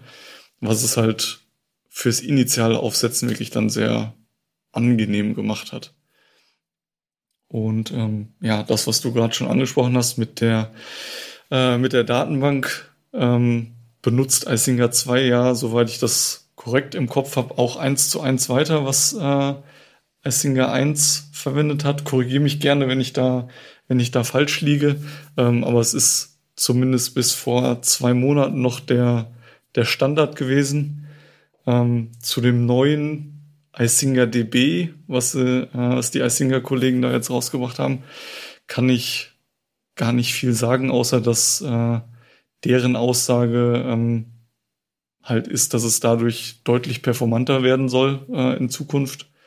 Ähm, basiert halt im Unterbau auch wieder auf einer MySQL-DB, hat aber als äh, Zwischenschritt, sage ich mal, noch eine, eine Redis, ähm, die in Memory läuft, um halt einfach die ganzen ähm, Datenbankabfragen, die an die IDO Datenbank, so heißt die, das MySQL-Schema oder die MySQL-Datenbank unten drunter, ähm, halt einfach zu, zu reduzieren und auch äh, redundante und wiederkehrende Abfragen dann einfach sich, sich zu sparen. Zumindest ist das so mein, ähm, ja, mein, meine, meine Punkte, die ich mir dazu abgespeichert habe. Ja, ansonsten, ähm, was gibt's da noch sozusagen zu Isinger 2? Ist, es ist kompatibel zu den zu den ganzen bekannten Nagios-Plugins, Monitoring-Plugins, ähm, verwendet im Hintergrund die, die gleiche Plugin-API mit äh, 0123 als Return-Codes, mit der Formatierung von Output- und Performance-Daten, ähm, sodass da keine, ja, keine Umstellung seitens der Anwender äh, passieren muss. Alles, was in, in Nagios oder Isinger 1 verwendet wurde, kann dann auch in Isinger 2 verwendet werden. Ähm, ja, mehr plumpst mir gerade nicht äh, aus dem Kopf raus. Deswegen, äh, wenn, wenn der Michael da noch mehr äh, anzumerken hat, gerne, vielleicht fällt mir dann noch mehr ein. Ja, also ich würde ich würd hinzufügen, dass IDO Singer Data Output heißt oder Data Out. Mhm. Ähm, habe ich, habe ich, hab ich viele Jahre auch nicht gewusst bei der NDO. Ähm, und die andere Frage, die mir jetzt gerade im Kopf herumgeistert, ist, ähm, wie löst ihr quasi das äh, Metriken oder Visualisierung von Graphen? Ist es ist das ein Thema in eurer Umgebung? Definitiv. Äh, das auf jeden Fall. Ähm, wir benutzen ähm, InfluxDB als Backend für die Performance-Daten. Also Isinger 2 kann die, die Performance-Daten, die die Plugins im Prinzip an den Core liefern, schön über ein äh, integriertes Feature in äh, Influx-Datenbank schreiben und ähm, benutzen dann ähm, in dem, ich sag mal, SV-internen Projekt ähm, ein Grafana zum äh, Visualisieren der Daten, was dann die InfluxDB anzapft. Ähm, und in den kleineren Kundenumgebungen, die ich so als Single-Master-Lösung mit allem auf einem Server aufgesetzt habe, ähm, ist es in der Regel auf, äh, auf ein Graphite hinausgelaufen. Und ähm, früher noch, äh, es gibt mit Sicherheit noch so ein, zwei Systeme bei Kunden, äh, wo ein PNP für Nagios auch noch läuft. Aber ähm, Visualisierung der Performance-Daten definitiv äh, ein Thema gerade für äh, das Betrachten von Verläufen. Äh, wie hat, wie lange hat es gedauert, meine, meine Festplatte zu füllen oder ähm, wie lange war die CPU auf, äh, auf dem, auf dem Critical-Wert? Solche Sachen. Also definitiv wichtig. Und es ist schön bunt. ich wollte es gerade sagen. Das ist eigentlich so der Selling Point. Also ich kann mich dran erinnern, ich habe auch mal einen POC gemacht für meinen ersten Arbeitgeber, wo es dann in Richtung Isinger 2 ging. Also das war für mich echt ein sehr, sehr spannendes Release na, du hast ja schon die ganzen Vorzüge genannt, aber diese neue Domain-Specific Language, glaub, so kann man es einkategorisieren, dass man es eher programmatisch definiert. Das, das fand ich, das war ein absoluter Gamechanger, dass ich mich nicht mehr mit irgendwelchen äh, Security-Issue behafteten NSCA, NRPE-Tools mit rumärgern musste. Das fand ich auch spannend und die neue Web-UI, die ja themebar war. Also ich kann mich dran erinnern, es gab relativ schnell, als Isinga Web 2 draußen war, so lustige Themes, wo äh, irgendwie alles mit pinken Einhörnern da war oder das LSD-Theme auf GitHub, das war ja auch wirklich ja, omnipräsent. Das war super. Da, da und wenn man, man da da, da, muss man den Carsten Köpke lobend erwähnen. Äh, ja, definitiv, der, definitiv. der uns viele, viele schöne Stunden bereitet hat äh, oder auch Easter Eggs. Auf jeden Fall. Ich bin da eigentlich zufällig drauf gestoßen, weil ich habe gesehen, es gibt das Isenga ähm, Web 2 Theme. Dann habe ich gesehen, okay, da gibt's einen Ordner, da liegen die CSS drin. Dann habe ich halt mal gesucht, naja, wie kann ich das denn Theme? Und dann war halt der erste Hit war dieses Unicorn Theme und der zweite das LSD Theme das habe ich dann genommen und hab's halt aufs Corporate Design irgendwie angepasst und hab natürlich auch gerne so bei Kundinnen-Demos ähm, die die äh, Unicorn-Variante gezeigt und die hat doch breiten Anklang gefunden. Und äh, toppen konnte man das natürlich, wenn man einfach sich einen Grafana nebendran stellt. Äh, oder es gab ja auch andere Plugins, die die Performance-Daten auch direkt im Isinga angezeigt haben. Und äh, wir haben ja immer dann so schön gesagt, das ist die, die Manager oder die Management-Oberfläche, -Ober die haben wir dann auch auf so einen großen Fernseher geworfen hm. mit Isinga Dashing und, und so. Das hat schon gut ausgesehen. Das war, ja. das war auch echt ein Gamechanger für mich damals. Ich habe ich hab bei Kunden gerne, wenn, wenn ich das äh, vorgestellt habe und es nur IT-Admins waren, äh, gerne das Always Green Theme äh, vorgestellt, wo äh, alles schön grün war. Critical ist grün, Warning ist grün, Unknown ist grün, alles ist grün. Ähm, das, das war immer so ein. Ich habe echt eine, so ein eine Wissenslücke. Ich habe das gar nicht mitbekommen. ich wusste nicht, dass Singer das MySpace der Monitoring-Tools war. ja, schön mit Schnee und allem, ne? Schöner Vergleich, ja. Ich, ja. ich glaube, ja, das gab's auch. .de.vu. uh, Winter Theme gab es, glaube ich, einmal eine Zeit lang. Aber ja, ich habe mich jetzt auch gerade erinnert. Ist immer noch drin, glaube ich. Es, also es gab zu, zu Web 2 Modulentwicklung nie wirklich gute Doku. Ich glaube, das hat sich gebessert über die Jahre. Ähm, aber am Anfang haben halt die, die Leute reverse engineert, was halt so an, an Source Code rumgeflogen ist. Ähm, und der Carsten hat, glaube ich, damals also er konnte kein PHP und kein JavaScript, soweit ich weiß.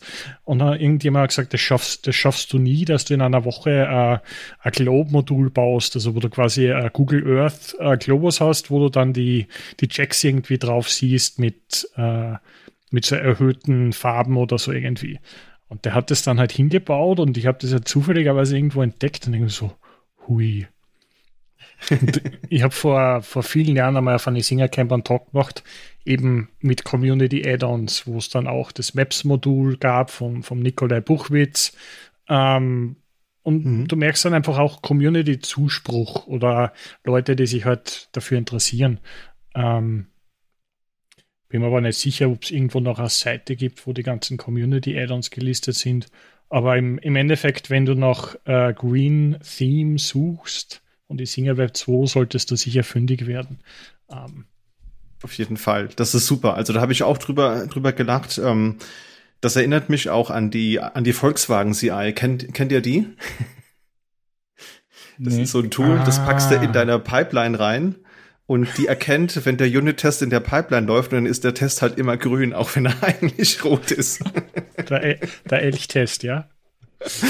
Ja, das geht in die gleiche Richtung. Also da gab es echt viel, um, um auf die Frage zurückzukommen. Ich, ich glaube, diese Community-Newsletter, die gibt's noch. Ja, also da bin ich auch über das Theme vom Nikolai Buchwitz damals gestolpert. Grüße gehen raus. Das war auch ähm, super, dieses Nackwiss-Plugin, ähm, was er geschrieben hatte. Das habe ich auch gerne eingesetzt.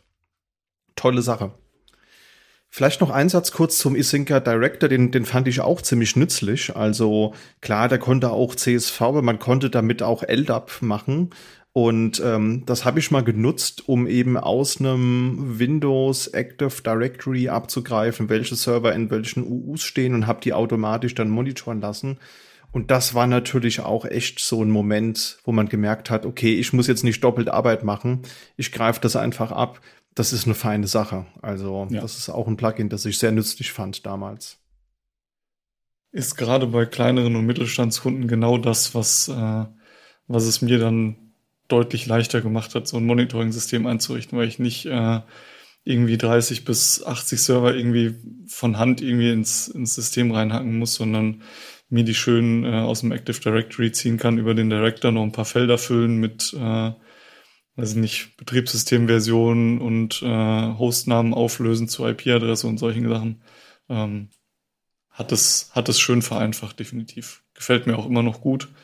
Ähm, fällt so gegenüber der, der Isinger DSL, also der Config-Sprache, ähm, ich sag mal, teils logischerweise. Ähm, andererseits auch äh, ein bisschen schade in der, im Funktionsumfang hinten ein bisschen runter der Director. Ähm, da würde ich mir teilweise noch ein bisschen, bisschen mehr Funktionalität äh, wünschen. Vielleicht kommt's noch, keine Ahnung.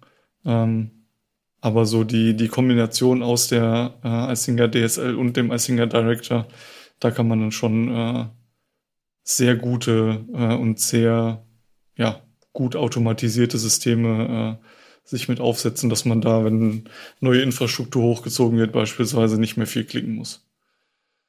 Absolut, ja. Hat denn einer von euch, um mal das Tool zu wechseln, ähm, mal mit Zabbix gearbeitet? Um ehrlich zu sein, nicht. Ich habe es 2005 im Studentenheim mal auf einem Router gesehen. Oder für, für, für Netzwerkmonitoring. Und habe es immer so ein bisschen im Hinterkopf gehabt. Also ich habe es jetzt nicht wirklich aktiv in Verwendung, kenne aber natürlich die Diskussion oder die, die Idee, so quasi Tools Hand hoch, äh, dass Zabbix durchaus sehr, sehr verbreitet ist im deutschsprachigen Raum auch. Wo es, glaube ich, sehr, wo es extrem stark ist, ist Japan oder Asien. Ähm, und was mir ins Auge gestochen ist letztens, weil die 6.0-Version rauskam oder 6.2 mittlerweile schon, ähm, dass sich die auch zum Beispiel Gedanken machen, wie kann ich Kubernetes überwachen ähm, oder wie kann ich sowas wie äh, vSphere Center einfach nativ integrieren und andere Bereiche. Ähm, sie haben auch, ähm, und das, das Konzept von, von Zabbix ist, ich muss jetzt überlegen, in welcher Sprache das geschrieben ist, ist es PHP, ist es Perl? Ähm, auf jeden Fall brauchst du eine Datenbank, wo dann, unter, wo dann auch die Performance-Daten da drinnen gespeichert werden. Ähm, haben aber sehr viel auch investiert. Ähm, die, die lange Architektur, die sie auch in, im Buckel haben, seit 2001 ähm, und die erste stabile Version 2004, ähm, haben sie das Ding auch erneuert. Also es gab mal einen äh, oder es gibt immer noch einen Sebex Agent quasi, damit du auf, dein, auf deinem Linux, auf deinem Windows, auf dem Mac quasi einen Datensammler installieren kannst und unter Umständen keine Plugins brauchst. Ähm, und den haben sie in Go neu geschrieben vor einiger Zeit, um das Ganze skalierbarer zu machen, wartbarer zu machen. Äh, man, man kennt die Krux mit C und C++, man muss unterschiedlich programmieren auf den Plattformen. Ähm, macht übrigens keinen Spaß ähm, für, für sie getestet bei Singer 2 damals. Ähm, und im Endeffekt äh, bei Sabix ich muss jetzt, ich muss gestehen, ich weiß nicht, wie es mit Distributed Monitoring genau funktioniert, aber es gab ähnliche Konzepte mit sozusagen einem, einem äh, oder gibt Konzepte mit einem Sebix Proxy, der dann sozusagen ein Satellit in der Mitte ist, um äh, zwischen DMZs hin und her wandern zu können mit dem Agenten. Ähm, unterstützt das Prinzip der, der aktiven und passiven Checks. Ähm, ja, und hat auch die, die Idee von Metriken und Graphen einfach nativ mit drinnen. Also das, was du in, in vielen Interfaces bei, bei Singer und Nagas einfach noch dazu bauen musst mit Add-ons, ähm, ist halt bei Sabix mit out of the box schon mit dabei. Ähm, und das hat mich, glaube ich, auch damals schon einfach angesprochen, weil du was siehst im, im Webinterface, ohne dass du äh, Excel-Tabellen Excel durchscrollen musst, um rauszufinden, warum das Ding rot ist. Sehr gut. Also steht bei mir auch schon lange auf der Liste. Ich wollte mir das mal anschauen, aber bin bisher noch nicht dazu gekommen. Bin da irgendwie immer noch im Isinga-ähnlichen Toolset drin, aber vielleicht sollte ich mir das mal anschauen. Gut, natürlich gibt es noch ein weiteres Tool, das auch ziemlich on vogue ist. Gerd, vielleicht willst du mal ein bisschen was zu Check-MK sagen, denn damit kennst du dich ja ganz gut aus. Oh Gott, ich, ich werde nicht mehr aufhören zu reden. Äh, mir tut's jetzt schon leid für alle, die diesen Podcast angemacht haben und sich dachten, heute höre ich mir mal richtig schön entspannt was an, wie sie über PRTG und SCOM reden. Und jetzt erwähnen wir das gar nicht. Es ist. Wir sind nee, ja ein Focus on Linux Podcast, ne? Da so, ist ja SCOM ja, schon mal ja, ne, raus. Ja, aber ja, stimmt. PRTG glaube ich auch. auch egal. Gibt ja, nee, aber es gibt ja wirklich Monitoring-Tools wie Sand am Meer. Also man muss dazu sagen, unsere Auswahl ist schon äh, hart begrenzt eigentlich, aber gut, man kann halt nur über das reden, womit man sich wirklich gut auskennt, sonst hat es auch nicht so viel Wert. Ja, CheckMK. Ich bin immer überrascht. Ich habe immer im Kopf, oh, die sind so zehn Jahre alt, aber ich glaube, es sind mittlerweile 14 Jahre. Ich sollte mal das in meinem Kopf updaten. Ähm, ich glaube, die, die Grundidee, die der Matthias Kettner, dafür das MK, ähm, damals hatte, war ja, dass er gesagt hat, es ist ja irgendwie, äh, ich glaube, weiß gar nicht, ob Security die Hauptmotivation war oder Funktionalität, aber ist ja irgendwie Unsinn, dass immer das Monitoring-System anfragen muss. Ja, sag mir mal irgendwie, wie, wie voll die Festplatte ist und wie voll die Festplatte ist und gib mir mal immer ganz konkrete Infos und stattdessen halt seinen einen Linux-Agent geschrieben hat, der einfach einen Haufen Rohdaten zurückliefert halt. So, das ist die Liste aller Prozesse, das ist die Liste aller Festplatten und daraus entsteht, äh, hatte er dann ja um, um Nagis herum eben diesen Wrapper mit CheckMK gebaut, der dann gesagt hat, okay, anhand dieses äh, Monitoring-Outputs von dem Agent, den ich alles, den ich auf einem Mal bekomme, erstelle ich eine Liste an Services, die ich jetzt monitoren kann, ohne dass der Admin sich da vorher groß Gedanken drüber machen muss. Und das ist ja dann mit der Zeit immer weiter gewachsen mit halt mehr Agents, zusätzliche Plugins, die dann eben auch erkennen, ja, da laufen auch Datenbanken und der, da gibt's noch eine Veeam-Instanz, die ich mit abfragen kann. Und die gleiche, oder naja, nicht ganz gleiche Logik hat Check Kai ja dann noch, noch mit in die, in die SNMP-Welt gebracht, die ja doch immer noch sehr groß ist. Halt einfach zu sagen, naja, es gibt ja zum Glück im SNMP-Standard jetzt nicht viel, an das sich alle halten, aber doch einiges. Und zumindest die meisten Geräte lassen sich ja doch über ihre System Description oder die System Description OID identifizieren. Und dann muss ich ja nicht als Admin wissen, was ich tue, sondern dann ist doch schön, wenn das Tool weiß, wenn ich da ein Cisco-Gerät habe, dann frage ich halt Cisco-OIDs ab oder ich gucke einfach immer nach, ob das Gerät zufällig Netzwerkports hat und fange halt an, wenn ich welche finde, die zu monitoren. Das ist halt, ähm, ich glaube, man könnte es sicher noch, noch weiter automatisieren mit mehr Scans und Port-Scans und schieß mich tot, aber dass man prinzipiell im CheckMK nur sagt, hier ist eine IP und versuch mal das anzusprechen wie ein Betriebssystem oder versuch's mal auf SNMP anzusprechen und guck mal, was rauskommt. Das, das macht einem das Leben schon, schon sehr viel leichter, so dass man sich echt viel Zeit spart. Und ja, jetzt ist ja doch über die Community, aber natürlich auch klar den, den Hersteller, der da dahinter steht, äh, über die letzten Jahre da mehr und mehr Plugins dazugekommen, sodass es einfach immer seltener wird, dass man äh, als Admin gleichzeitig noch Entwickler sein muss und sich eigene Plugins entwickelt, weil wir sind jetzt bei über 2000 äh, ja, Monitoring-Plugins, bisschen eine andere äh, Architektur natürlich, als es, als es eine, so das Singer machen, aber man nennt sie trotzdem Monitoring-Plugins, die, die so schon fertig mitkommen und dann halt in der Community auch nochmal ein paar hundert. Plus natürlich, und das ist immer ein schönes Argument, wenn man irgendwie über Migration nachdenkt, alles, was ja Nagios oder Isinga Plugin kompatibel ist, kann ich ja eins zu eins im CheckMK auch einsetzen. Das heißt, mir geht eigentlich nie irgendwas verloren und ich glaube, spätestens da hat man dann die meisten Admins, die sagen, okay, ich, ich muss mir nicht keine Gedanken drum machen, weil ich gucke erstmal, was ich alles von out of the box vom Check Car kriege und wenn ich irgendwas ganz Spezielles habe für irgendein komisches Gerät, wo man hier ein Admin eben ein Perl-Skript geschrieben hat, was sich keiner traut anzufassen, dann muss ich nur gucken, ob das Perl-Skript wenigstens mit einem halbwegs aktuellen Perl auf meinem neuen Check Car Server noch funktioniert und dann kann ich eigentlich weiter monitoren. Also die, die Abwärtskompatibilität ist da, ist da wirklich schön gegeben. Und ja, ich, ich glaube, äh, ich musste vor kurzem auch dran denken, das ist wirklich, jetzt im Podcast scheint es einem so plausibel, wenn man so zurückgeht, ja, der, was damals ganz toll war, dass eine grafische Oberfläche dazugekommen ist, das war ja beim Check MK damals auch dann irgendwie mal, äh, gab es auch mal einen Punkt, wo das cool war zu sagen, ey, man muss gar nicht die Config-Dateien per Hand anpassen, sondern man hat, kann das über die Web-Oberfläche machen. Ich meine, das war so cool, dass es eine eigene Abkürzung bekommen hat mit dem Web Administration Tool als Vato und erst, ich glaube, letztes, äh, ja, was war jetzt? Äh, doch letztes Jahr mit der 2.0 haben sie ja dann erst gesagt, ey, wir, wir nennen das jetzt um, weil das versteht keiner mehr, warum das Vato heißt. Und jetzt heißt halt einfach Setup. Was auch irgendwie schade ist auf der einen Seite, aber ist auch vollkommen plausibel, weil man ja dann natürlich doch mittlerweile in, im Jahr 2021 oder 22 ja mittlerweile ist und dann ist es auch okay, Sachen als, als Standard mal anzunehmen, dass man eben eine Web-Applikation auch in ihrer Web-Applikation selbst konfigurieren kann. Man muss nicht, aber man kann. Ähm, ja, von das daher. Das ist ja schön. Ich wusste nicht, was Vato heißt. Ja, ich, ich löse heute alle Akronyme auf. genau. Ja, und ähm, ich glaube, dadurch, dass es eben sich so leicht, so schön erweitern lässt äh, durch eigene Plugins, aber eben komplett auf diese, auf diesen riesigen Fundus aus Nagios und äh, Singa-Plugins zurückgreifen kann, findet man eben echt selten noch Sachen, die, die, die nicht schon out of the box vorhanden sind.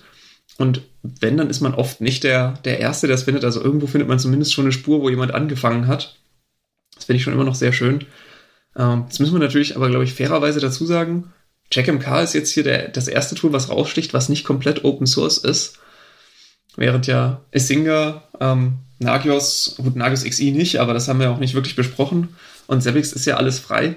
Ähm, Im CheckMK ist, ist da ein bisschen eine Trennung. Ne? Die haben ihre Raw Edition, wo noch wirklich ein Nagios-Core darunter hängt. Und dann ist aber wenigstens so, alle Check-Plugins, zumindest Stand heute, ich glaube, es wird sich ein bisschen ändern, wenn ich es richtig im Kopf habe, sind, sind ähm, da. Das heißt, vor allem zum Testen, ähm, bis ich mir sicher bin, ja, CheckMK ist, der, ist das, was ich dauerhaft bei mir in der Umgebung nutzen will, kann ich das mit, der, mit den kostenlosen und auch komplett freien CheckMK-Versionen machen. Da kann, ich, bin ich auch nicht direkt in einem Vendor-Login drin. Aber wenn ich dann sage, okay, ich brauche jetzt irgendwie so fancy Manager-Shit wie PDF-Reports oder natürlich auch ein paar hilfreichere Sachen ähm, wie automatische Agenten-Updates und sowas, dann muss ich mich halt mit einem mit einem CheckMK Enterprise auseinandersetzen und ein bisschen was dafür zahlen. Wobei das, ähm, ja, es ist, es ist selten ausschlaggebend für die Entscheidung, sage ich mal, weil es doch verhältnismäßig günstig noch ist. Und ja, ich finde es äh, interessant. Ich glaube, als ich mit CheckMK angefangen habe, da war das Unternehmen auch so knappe zehn Mann groß.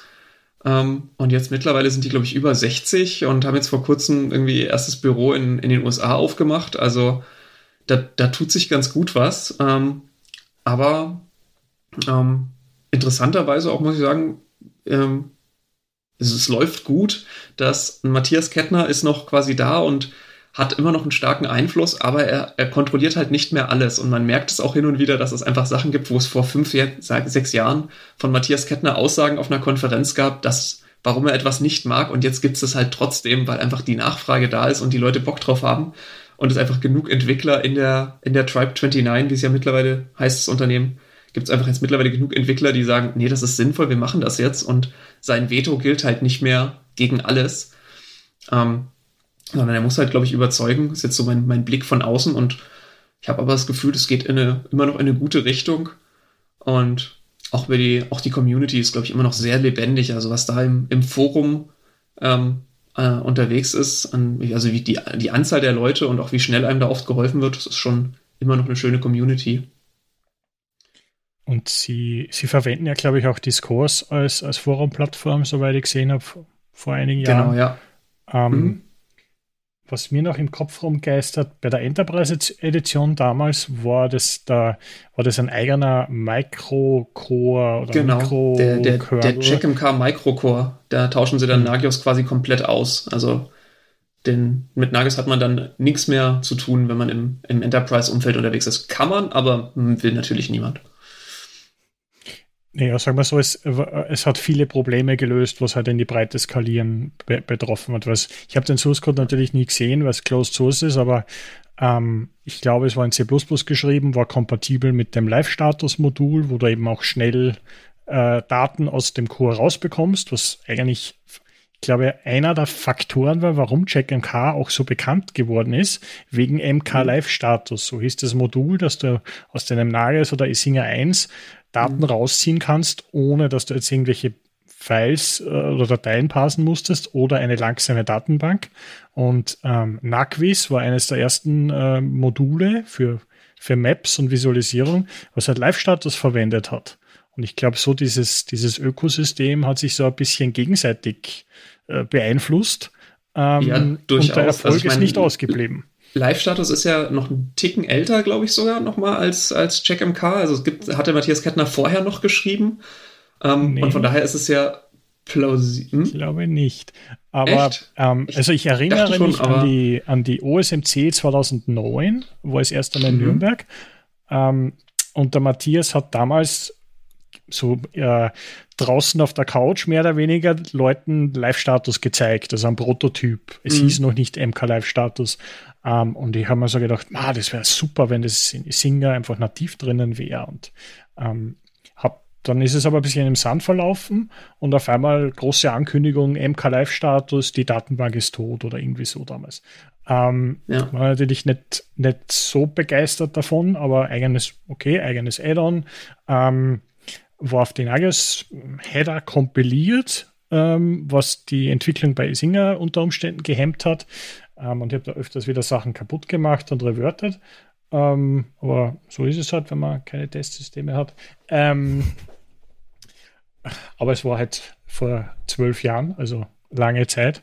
Ähm, ja, und ich, äh, ich habe dann auch mitbekommen, dass der Lars Michelsen, der eben Naquis lange Zeit entwickelt hat, auch äh, zur Matthias Kettner GmbH, beziehungsweise jetzt Tribe 29, gewechselt ist und dort, glaube ich, das Entwicklerteam mittlerweile leitet oder so.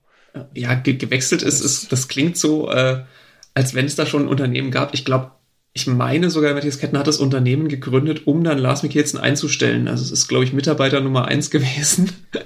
ähm, und er entwickelt, äh, entwickelt Narquis immer noch, aber man, man sieht, es ist ein Hobbyprojekt. Das ist so, wenn Lars Mikkelsen nach einer ganzen Woche CheckMK, glaube ich, noch nicht genug hat, dann macht er Samstagabends irgendwie noch Commits im Narquis äh, GitHub. Ähm, aber ja, es ist, äh, ich glaube, die Narquis-Entwicklung ist doch ein bisschen bisschen eingefroren dadurch. Also es tut immer noch, es gibt noch Security-Patches und sowas, aber funktionell hat sich da halt nicht mehr viel getan. Vor allem optisch. Ich glaube, das funktionell müsste es gar nicht so viel tun. Vielleicht ein bisschen mehr Automatisierung mit unterstützen. Aber optisch ist es halt ein bisschen in die Jahre gekommen. Aber ja, wer es nutzen will, kann es immer noch super tun. 2003, glaube ich, war es ursprünglich auch aus der, vom, von Michael Lüppen damals, der das Monitoring-Portal initiiert hat. Und der Jörg mhm. Linge mhm. war da, glaube ich, auch in, dabei, irgendwie ganz, ganz am Anfang. So 2003, 2005 herum kann ich mich entsinnen. Kann man wahrscheinlich mhm. auch anhand von der Git-Historie nachlesen. Ähm, was mir bei CheckMK auch gefällt, ich, mein, ich habe es jetzt nicht wirklich im Einsatz, ähm, aber was man so liest in den Release-Blogposts, dass sie sich auch äh, umschauen, wie sie Metriken zum Beispiel reinbekommen. Also dass zum Beispiel eine Grafana-Integration einfach mit dabei ist, dass sie sich anschauen, wie sie Kubernetes überwachen können, ohne jetzt das Rad neu zu erfinden, sondern sagen, ich äh, zapfe ein Prometheus zum Beispiel an oder mache die Integration ähm, in, dies, in dieser Form, ohne jetzt äh, mich, mich großartig verbiegen zu müssen. Ähm, das macht das Ganze also aus meiner Sichtweise nochmals mehr interessanter, weil man einfach am, am Zahn der Zeit mitgeht und sich auch Gedanken macht, wie, wie kann ich jetzt, und das wird uns nicht ausbleiben in den nächsten Jahren, wie kann ich auch Kubernetes überwachen? Einfach so. Und ähm, das ist, das ist etwas, und da springe ich jetzt kurz zu Isinger 2 zurück. Ähm, aus der Entwicklerbrille gesehen haben wir uns auch über das Thema Gedanken gemacht, aber es war einfach nicht der Demand da oder es war einfach kein Konsens zu finden, zu sagen, wir bauen das jetzt im Director ein Containerobjekt ein und im, in Isinger 2 im Core eins ein und im Web muss es auch eingebaut werden und äh, das Backend braucht es auch. Ähm, also da waren viele unterschiedliche Teams, äh, die unter Umständen auch gegeneinander gearbeitet haben. Deswegen funktionieren auch Dinge im Director nicht so, wie sie in Isinger 2 Design sind und umgekehrt. Ähm, aber das, das ist halt einfach im, im Laufe der Zeit. Ähm, und schön wäre es natürlich, wenn man jetzt Kubernetes mit Singer 2 auch überwachen könnte. Ähm, muss ich aber gestehen, weiß ich nicht, ob es da eine Roadmap oder Agenda zu dem Thema gibt. Macht aber natürlich sozusagen jetzt auch Subix oder CheckMK interessanter, wenn man sich mit dem Thema auseinandersetzen möchte in Zukunft. Mit der Zeit gehen ist ein, ist ein gutes Stichwort und das meine ich jetzt im doppelten Sinne. Also zum, zum einen äh, habe ich gerade mit Schrecken festgestellt, dass wir hier schon äh, über anderthalb Stunden auf der Uhr haben und wenn ich hier so auf, auf unsere eigene Roadmap schaue, welche Themen wir noch ansprechen wollen, ähm, dann haben wir noch ein bisschen was vor uns. Und du hast auch gerade ein Tool genannt, was ich auch, was für mich sinnbildlich immer so auch für das Next-Gen-Monitoring steht, und zwar Grafana. Vor allen Dingen in Kombination mit einer InfluxDB oder mit einer Prometheus. Das ist ja auch schon mal genannt worden und das ist auch so ein bisschen immer die große Frage, wenn heute heute jemand wirklich beginnt, mit dem Thema Monitoring neu einzusteigen. Ja, man hat so einen kleineren Kunden oder man will im Homelab einfach mal beginnen, Dinge zu visibilisieren, die man da irgendwie betreibt. Dann muss ich doch feststellen, dass da selten die Antwort ist, ja, ich beginne mit einem, mit einem Nagios. Also das sehe ich zum Beispiel echt selten und was ich aber viel häufiger sehe, und das ergibt auch Sinn, wenn wir über so Dinge wie Kubernetes reden, hat man halt eben doch häufiger mal so Zeitreihen-Datenbanken in, in Kombination mit so einem Grafana-Dashboard. Wie steht ihr dazu? Ist das für euch Next-Gen-Monitoring oder seht ihr da durchaus auch noch andere Tools wie so ein CheckMK oder wie einem, wie einem Sensu? Das ist ja auch ein Tool, was in dem Kontext mal gerne genannt wird. Ich würde da einfach ganz kurz was zu sagen, weil es da bei mir äh, sehr dünn wird mit, äh, mit äh, Output, den ich dazu geben kann. Ähm, also für mich ist das definitiv Next Gen, weil äh, einfach äh, das das nächste ist, womit man sich wahrscheinlich irgendwann mal äh, beschäftigen muss. Gerade wenn es äh, in diese Container-Kubernetes-Richtung geht. Ähm, aber es ist halt bisher bei mir, bei den Kunden, ähm, zumindest diese kleineren Kunden, die ich da äh, mit Monitoring-Systemen versorgt habe, ähm, nie sinnvoll gewesen oder nie auch nur äh, angesprochen worden. Ähm, von daher gebe ich das, äh, das Wort da aus meiner Sicht einfach nur, damit ich was gesagt habe, äh, gerne an die, an die anderen beiden weiter ähm, und äh, lass mich da mal ein bisschen äh, ja, aufschlauen. Also, ich finde, Next Gen ist immer ein ganz böses Buzzword, aber gut, wir wissen ja, wie du es meinst. Ähm, prinzipiell ja, also ich meine, man sieht, es ist irgendwie so gefühlt 30, 40 Prozent der Zeit, wenn die Check-and-Car-Leute über ihre Roadmap reden, dann reden sie über ähm, Container-Monitoring und, ähm, und dann noch Cloud-Themen. Ähm, man merkt auch so, wenn, wenn Kunden selbst vor einer neuen Herausforderung stehen, dann ist es das. Aber ich glaube, da sind wir mal wieder so ein bisschen äh, wird ja immer so rumgewisselt, Deutschland ist da, was Cloud angeht, hinterher.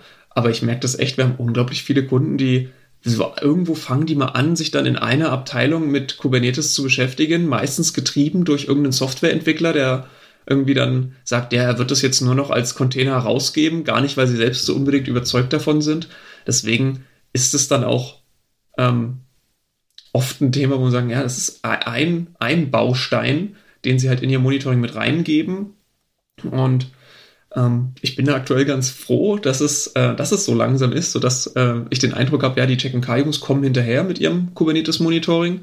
Und da, wo sie es nicht können, genau, kann man eben noch, ähm, wie es der Michael schon gesagt hat, noch ein Prometheus mit anbinden. Ich sage, ich spreche es jetzt eiskalt Deutsch aus. Ähm, ist bestimmt auch richtig. Ähm, und das, von daher, ja, es ist, es ist, ich denke, man wird sich damit beschäftigen müssen, aber ich stelle mir schon dann die Frage, ist es denn damit alleine getan. Ähm, und ich glaube, bei manchen ja im Unternehmen, aber wenn man halt eine, eine IT-Abteilung hat und die muss das alles unter einen Hut bringen, dann werden die oft froh sein, wenn sie ein Tool haben, was, mit denen sie zumindest 90 Prozent ihrer Anforderungen oder vielleicht 95 abdecken können. Und dann läuft vielleicht eher so, ja, das Prometheus läuft vielleicht mit, weil das bringt irgendeine Applikation eh von sich aus. Ich glaube, der, der SUSE Manager macht das, manche von so ein Kubernetes macht das, also eh verschiedene Orchestrator schubsen es einfach mal mit rein. Aber ob ich es dann fertig einrichte oder erstmal nur so, zu, um Daten zu sammeln, um im Zweifelsfall nachzugucken und das Alerting hole ich mir doch noch woanders her. Ähm, so, so ist so mein Eindruck bisher auf so das, äh, dass man sich für die für die Anbindung dann wirklich ans Ticketsystem, an, an Rufbereitschaften, nimmt man dann doch lieber das etablierte Tool. Ähm, und, und, das ist ein, zum Glück für mich und meine Kollegen ist das auf CheckMK. Ähm, weil man dann halt nicht das Rad gleich zweimal neu erfinden muss. Also wenn ich was gelernt habe in meiner bisherigen Berufskarriere, dann, dann ist es so, one to rule them all gibt's halt in den seltensten Fällen. Also ich habe am Anfang gedacht, das wäre im Bereich Monitoring möglich und habe auf Biegen und Brechen auch versucht, immer nur ein Tool einzusetzen, habe aber gemerkt, dass es da durchaus ähm, Ecken gibt, wo das halt nicht funktioniert. Also wir hatten zum Beispiel auch bei meinem ersten Job Nagos beziehungsweise später Isinger 2 im, im Einsatz da auch dann äh, mit einer mit einer Graphite hinten dran, mit Performance-Daten und so weiter. Aber es gab halt trotzdem Teams, die nochmal ihr eigenes Tool brauchten. Also zum Beispiel die die Netzwerkkolleginnen, äh, die wir da hatten, die hatten dann halt ein PRTG noch im, noch im Einsatz. Dann hatten wir die ähm, Windows Application Server Verantwortlichen, die hatten dann noch ihr SCOM oder wie es heißt im äh, Einsatz. Und wie du schon richtig sagst, so diese, dieses ähm, 90 Prozent von dem, was man braucht, das lief zentral schon im Isinka. Aber für das sehr applikationsspezifische, da hat man durchaus noch ein eigenes Tool. Also zum Beispiel ein Sub-Admin, der wird niemals all seine, seine Metriken in einem eSynca irgendwie sehen oder in einem, in einem Check-and-Car, weil dafür gibt es den Sub-Solution Manager, der genau dafür entwickelt wurde beispielsweise auch. Also ich glaube, so, man muss sich von dem Gedanken lösen, ein Tool für alles zu haben. Und gut, dass du auch vom SUSE Manager redest. Also da sehe ich halt eben auch kleine Kunden, die mit dem Thema erst beginnen, die noch kein eigenes Monitoring haben die nutzen halt das, was der Suma mitliefert. Und dann hast du automatisiert so ein, so ein schickes Grafana-Dashboard, wo du deine ganzen Metriken drin hast, welche Systeme, wie viel Patches ausstehen haben, wie da RAM und Disk sich verändern, also diese typischen Infrastruktursachen. Aber so Sachen wie Alerting ist halt erstmal nicht eingerichtet. Da musst du dich drum kümmern. Und ja, also im Endeffekt, das ist, glaube ich, alles noch nicht so ganz definiert, dass es ein Tool für, für alles gibt. Oder wie siehst du das, Michael? Es wäre natürlich schön, wenn es ein Tool für alles geben würde, aber dadurch, dass unsere äh, Infrastruktur oder unsere Landschaften unterschiedlich sind, ähm, und da kommen wir wieder zum Thema Cloud Monitoring oder Infrastruktur Monitoring, ähm, was du nicht machen solltest, ist versuchen, jetzt ähm, ein Host-Service-Modell in ein Container-Modell reinzupressen. Also versuchen, äh, mit Methodologien oder Workflows halt umzubiegen und sagen, ja, das geht schon irgendwie, sondern das nehmen, was die breite Masse sozusagen an Erfahrungen schon gesammelt hat. Und wie wir schon richtig festgestellt habt, im deutschsprachigen Raum ist manches an Technologie immer ein bisschen hinterher, so fünf Jahre im Schnitt hin und wieder, ähm, was aber gar nicht so schlecht ist, weil man halt jetzt auch wieder den Anspruch hat, gemeinsam zu lernen und zu sagen, naja, ich würde gerne Zeitreihen sehen oder bunte Graphen in Grafana. Wie bekomme ich das? Ähm, in meinem Kubernetes installiere ich ein Prometheus, roll da den Prometheus Operator aus oder wie auch immer ähm, und habe da die Möglichkeiten mit ähm, äh, Service Discovery und verschiedensten anderen äh, Mechanismen einfach schnell was zu sehen, ähm, kann damit arbeiten, bin aber sozusagen in meiner Umgebung da drinnen. Ähm, wenn, ich, wenn ich jetzt ein Prometheus für Infrastrukturmonitoring verwenden möchte, muss ich mir Gedanken machen, wie kann ich ähm, äh, Prometheus, sogenannte Prometheus Exporter verwenden, die dann zum Beispiel von einem Linux oder Windows-System äh, ähnlich wie der JackMK Agent die, die, die Sachen äh, einlesen, sammeln und verfügbar machen. Das heißt, der Prom äh, Prometheus Server macht ein sogenanntes Scraping von diesen HTTP-Endpunkten und sammelt dann die Metriken entsprechend ein. Ähm, das ist ein Konzept, mit dem man sich auch auseinandersetzen muss. Aber der Vorteil von dem Ganzen ist, meiner Meinung nach, ich habe Metriken. Das heißt, ich habe nicht mehr statische Werte und irgendwelche Performance-Daten, die sich nicht parsen lassen, sondern es ist tatsächlich ein, äh, ein Wert und, und auch Tags, um das entsprechend äh, filtern zu können. Ähm, und was mir gefällt, und das ist auch Trend Richtung, wie speichere ich Logs, wie speichere ich andere Eventtypen ab, ähm, du hast eine Query Language oder du hast eine SQL-artige Sprache, wo du Ausdrücke berechnen kannst, wo du auch Trendberechnung machen kannst, weil Performance-Daten und Graphen sind ja schön, wenn sie bunt sind und du siehst, dass aktuell so vielleicht was nach oben geht, ähm, aber im Endeffekt, ja, also ich habe gerade, weil wir, wir reden ja nur, ich habe gerade mit den Händen quasi den, den Pfeil nach oben gemacht.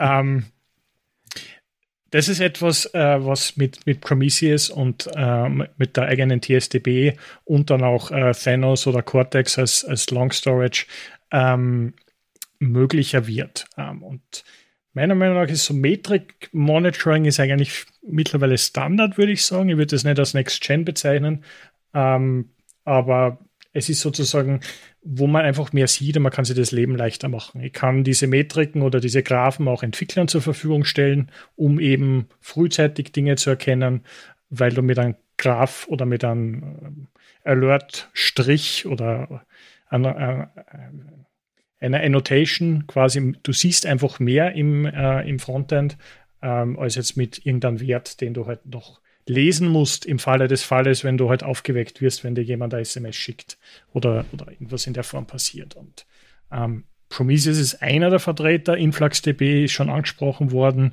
auch eine, eine Variante, jetzt Metriken abzuspeichern. Ähm, ich muss gestehen, ich habe die Version 2.0 noch nie ausprobiert, aber da wurde auch einiges an der Performance gedreht. Ähm, bei InfluxDB ist es so, es gibt eine freie Version und es gibt eine Enterprise-Version. Und ich glaube, in der Enterprise-Version ist mehr auf Distributed und Scaling äh, Wert gelegt oder irgendwie so. Ähm, Prometheus ist ein CNCF-Projekt, ähm, was Open Source ist. Also Apache, äh, Apache lizenziert, kann jeder verwenden. Ähm, Grafana ist mittlerweile RGPL v3 lizenziert, wurde relizenziert re vor einem Jahr oder so. Ähm, ja, was gibt es ansonsten an Tools? Äh, Sensu hatten wir uns überlegt. Ähm, Sensu verfolgt da so mm, Monitoring Pipelines. Also du hast quasi Event Streams und auf, auf Basis dieser Input-Werte äh, oder Input-Typen definierst du dann äh, Correlation, Grouping und andere Themen. Ähm, das war immer recht, war immer sehr interessant und sehr innovativ die letzten Jahre, das zu verfolgen. Die sind mittlerweile von Sumo Logic aufgekauft worden ähm, und, und arbeiten da jetzt quasi weiter an Sensu, aber mehr als Enterprise-Projekt, soweit ich es verstanden habe. Ja, es gibt generell sehr viele Tools, die wir, glaube ich, hier nicht thematisiert haben und auch nicht thematisieren können. Also auch bei den klassischen äh, Infrastruktur-Monitoring-Tools, OpenIT-Cockpit fällt mir da irgendwie spontan ein, OPN wurde angesprochen. Also ich glaube, da müssen wir vielleicht einfach vielleicht demnächst noch mal eine zweite Folge machen oder vielleicht verabreden wir uns für dem Jahr noch mal und machen so ein bisschen Lessons learned und reden über die anderen noch mal. Aber ähm, was wie so ein Azubi-Projekt. Wir haben uns das dann alle mal angeschaut. Wir kennen es nicht so richtig, aber wir reden jetzt trotzdem drüber. Naja, es gibt ja schon Tools, über die wir geredet haben, die wir auch genutzt haben. Von daher ähm, haben wir hoffentlich für die Zuhörenden dann doch schon den einen oder anderen Mehrwert hier generiert. Nein, ich, ich meinte dann in einem Jahr, wenn wir dann, wenn dann, jeder muss dann was vorstellen. ja, ich, gute ich Idee, hab, gute Idee. Ich habe vor für die aktuelle X habe ich einen Artikel über Log-Management geschrieben, aber das ist, da geht der Fokus halt Log-Management und wie, wie sind die ersten fünf Minuten, um, um zum Erfolg zu kommen. Und da durfte ich, oder da habe ich dann auch die Möglichkeit äh, gehabt, mir endlich einmal ein aktuelles Elastic Stack in der Version 8 zu installieren, mir mal anzuschauen, wie Splunk funktioniert, Datadog, Dynatrace, was es dann auch im Enterprise-Segment halt an, äh, an Möglichkeiten gibt. Jetzt natürlich nicht nur Logs zu verarbeiten, sondern eben auch Metriken, Monitoring-Daten und andere Themen. Um, ähm, und da geht die Bandbreite noch viel weiter, weil der Kasten mit, es gibt sonst, was gibt es sonst noch? So Honeycomb und Logs.io und so weiter und so fort. Also da, hm, da haben wir auch viele Möglichkeiten und das ist unter Umständen dann auch interessant für, ähm, möchte ich das Ganze selber hosten, also mein Monitoring, oder lasse ich es irgendjemanden in der Cloud machen? Und die kümmern sich um äh, Retention, also Aufbewahr Langzeitaufbewahrung von wichtigen Daten. Oder ich mir sind eigentlich die, die Langzeitdaten sind mir völlig egal. Ich möchte wissen, wenn ein Incident passiert ist, ein Tag reicht mir.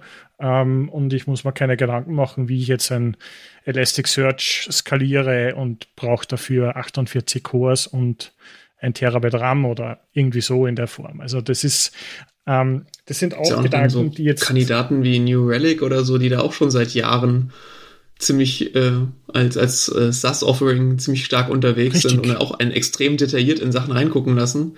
Aber ja, eben, also ich glaube, ich weiß noch, wir hatten es mal irgendwo gesehen, wo man dann wirklich jeden ähm, MySQL-Call runterverfolgen konnte ähm, für eine Applikation, solange man überall die Exporter drin hat und das Ganze lief auch komplett in der Cloud und dann war quasi egal, wie viel Daten man da sammelt. Also da gibt es schon schöne Sachen, wenn man, wenn man bereit ist, auch etwas tiefer in die Tasche zu greifen, sage ich mal. Ja, und wenn dann auch sozusagen die, also wenn du jetzt ganz tief reinschauen möchtest und jeden MySQL-Call oder SysCall tracen möchtest, ähm, wenn du den, den Anspruch eben hast, wo du Applikationen baust, wie vorhin angesprochen Netflix oder wo das einfach hochskalierbar sein muss, dann musst du auch tief reinschauen. Und dann nimmst du auch leichter mal 10.000 Euro in die Hand zu sagen, das Tool kann das und wenn es nicht kann, dann rufe ich in Support an, ähm, als es zu sagen, äh, wir basteln es oder wir bauen es rund um die Open Source Lösung. Das heißt es nicht, dass Open Source schlecht ist, aber es ist halt einfach die Entscheidungsfrage für, für Firmen, ähm, zu sagen, was, was bringt denn jetzt das Team jetzt voran oder wir bauen es halt in den nächsten drei Monaten. Ähm, was mich ein bisschen zu dem Thema bringt, was wir noch aufgeschrieben haben, ähm, quasi Monitoring versus Observability oder und Observability. Ähm, wie definiert sich Observability? Quasi die Draufsicht auf viele Eventtypen, äh, Dinge erkennen, die man noch gar nicht kennt, also Probleme erkennen, die du, wo du dir noch gar nicht bewusst sind, dass sie vorhanden sind. Also ähm, ein Beispiel, was ich gern äh, verwende, ist, Du hast sehr hohe Cloud-Kosten und die CPU und Memory Usage geht nach oben. Das Ganze liegt daran, dass in deiner CI/CD-Pipeline Jobs laufen, ähm, die aber länger brauchen, weil äh, die DNS-Latenz zu hoch ist. Ähm, und so ein Problem findest du mit klassischem Monitoring normalerweise nicht raus, sondern du brauchst an jeden, an den unterschiedlichsten Punkten deine, deine Messproben mehr oder weniger ähm, und wenn du dann entsprechende Tools oder Möglichkeiten eben hast, das zu sammeln, hast du eine bessere Draufsicht. Und am Anfang hat man von den äh, drei Säulen von Observability gesprochen, aber das ist eigentlich nicht mehr relevant, wo es halt um Metriken, Logs und Traces geht. Und der Trace ist im, im Wesentlichen ein kann man sich ein bisschen vorstellen wie im Webbrowser, wenn man die Dev-Konsole aufmacht mit den entsprechenden äh, lade die Seite, lade JavaScript, brauche ewig zum JavaScript ausführen und so weiter und so fort. Ähm, das Ganze appliziert auf zum Beispiel End-to-End-Monitoring, wo man sagt, ich trace jetzt den Client-Request von HTTP zum Server, zum Backend, äh, wieder Retour und, und schaue eben, wo ich es wo wo optimieren kann. Ähm, und dann geht es auch nicht nur darum, die einzelnen Sachen eben anzuschauen, also kein Grafana Frontend für, für Metriken und ein Jäger für Tracing und so weiter und so fort, sondern das im Ganze zu kombinieren und zu sagen, es ist was kaputt gegangen, ich sehe es im Graph, ähm, was ist sozusagen die, die Whitebox, was passiert drinnen, die Traces und was ist sozusagen der Fehler, Logs unter Umständen. Das sind so die, die markanten Punkte, man kann noch viel, viel tiefer reingehen und sagen, gut, was ist jetzt noch mehr Observability? Wie, wie, wie verhält sich das? Der Trend ist natürlich auch zu sehen, wenn du äh, verteilte Umgebungen hast. Distributed Tracing kommt auch aus der Ecke. Ähm, hast in deinem Kubernetes-Cluster halt links die, die Load Balancer mit HTTP laufen, rechts irgendwo Stateful äh, eine Datenbank und in der Mitte den API-Server. Das wie sehe ich denn jetzt, dass, das, dass es dem System gut geht oder nicht gut geht. Ähm, da kommt, kommt auch die Idee davon her, dass es eben Open Source Projekte gab, wie Open Tracing oder Open Census, was mittlerweile in Open Telemetry als Spezifikation und Framework vereint worden ist, ähm, was ein, ziem ein ziemliches Hype-Thema aktuell ist und jeder möchte es auch lernen. Ähm, das heißt, in bin jetzt gemein, in Deutschland in fünf Jahren dann. Nein. Ähm, es ist tatsächlich so, dass es. Ähm, ich habe ich hab letztens mit Splunk äh, den, den Observability Report gemeinsam in einem Webinar äh, mir angeschaut und es ist durchaus so, dass diejenigen, die zum Beispiel Kubernetes jetzt schon verwenden, ähm, in die Richtung auch stoßen, Observability und äh, die, äh, der Markt gibt es auch her. Also die, die Jobangebote gehen auch in die Richtung DevOps Engineer, Observability, Kubernetes und dann hast du halt eine Auswahl von, von den Tools. Ähm, und wenn dir das Tool halt nicht zusagt, ja, dann bewirbst du dich halt zum Beispiel nicht. Du halt die Firma dir aussuchen kannst von dem, was du schon weißt. Ähm, also für, für Karriereplanung, äh, wenn man sagt, ich möchte mich in der Ecke einfach weiterentwickeln oder mal was Neues machen, wenn, wenn man sich selber Wissen aneignet, das ist sehr deutlich einfacher geworden über die Zeit, ähm, hat man auch Chancen, einen neuen Job anzufangen und sich das Gehalt einfach einmal zu verbessern ähm, im, im Markt. Das ist auch was, was, ähm, was ein bisschen übers Ziel jetzt hinausschießt, aber das ist etwas, was ich auch mitbekommen habe, dass einfach ähm, die Akzeptanz und die, ähm, die Anforderungen haben sich einfach geändert. Bedeutet für uns, wir müssen mehr lernen, Zeit investieren, versuchen äh, nicht in einen Burnout hineinzufahren ähm, und sie einfach zu sagen, das interessiert mich, das möchte ich jetzt lernen. Und wenn morgen jemand mit Kubernetes Monitoring um die Ecke kommt, ja, das ist schön, aber das werden wir auch noch lernen. So in der Richtung. So. Ich denke, das ist auch ein, auch ein guter Punkt, ähm, was du gerade sagtest, so technischer Burnout, das ist ja auch immer so das große Problem. Man hat einen spezifischen Use Case, eine Anforderung, man recherchiert, liest Fachartikel und sieht sich auf einmal äh, einer, einer horrenden Auswahl an potenziellen Lösungen äh, gegen, gegenübergestellt. Ja, also gerade, weil du auch hier über Log-Analyse und eben ähm, Observability gesprochen hast, da werden wir auf jeden Fall auch deinen Artikel verlinken. Ähm, es ist ja die Frage so, wo beginnt man, wenn man heutzutage mit dem Thema Monitoring nochmal neu beginnt? Ja, also so generell die Frage, welches Tool für welchen Use Case? Und da würde mich mal interessieren, wie ihr zu dem Thema steht. Was würdet ihr denn jemandem empfehlen, wenn heute jemand kommt und sagt, hier, ich will mit dem Thema beginnen? Was würdet ihr der Person an die Hand geben wollen, so als Tipp? Ich glaube, das kommt extrem darauf an, was man alles monitoren möchte. Also für, für was ist mein Team alles zuständig oder für was bin ich zuständig? Geht das eben drunter bis in die klassische Infrastruktur oder sage ich, ich hole mir das äh, aus, aus der Cloud und meine, meine Verantwortung fängt eben an beim, beim Kubernetes oder vielleicht sogar noch drüber, wobei ich glaube, das, das ist schon eher ungewöhnlich. Und klar, wenn ich für die Applikation zuständig bin, dann ist wahrscheinlich JackMK äh, auf jeden Fall nicht das Richtige. Also, weil ich dann habe ich von den 2000 Plugins nichts, sondern dann brauche ich was, was mir flexibel eben äh, da Telemetrien und solche Sachen rauszieht.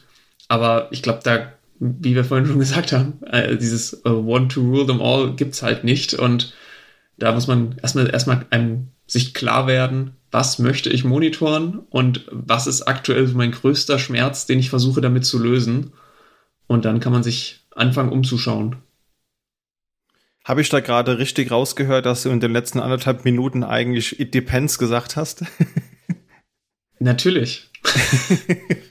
so die typische Beraterantwort, ne? It depends. ja, ist ja auch so. Und, und ich setze noch eine Beraterantwort drauf. Also ich würde in den meisten Fällen, glaube ich, empfehlen, nicht einfach loszulegen ohne eine Schulung oder ohne Beratung, weil die Tools oft so extrem vielseitig sind, dass man halt auch, wenn man ziemlich sicher die erste Umgebung, die man aufbaut, nach einem halben Jahr komplett abreißt und neu aufbaut, weil man sagt, ich habe so viel gelernt. Wenn man das, wenn man die Zeit und den, und die Energie dafür hat, super gerne. Ich glaube, man, man lernt viel dabei.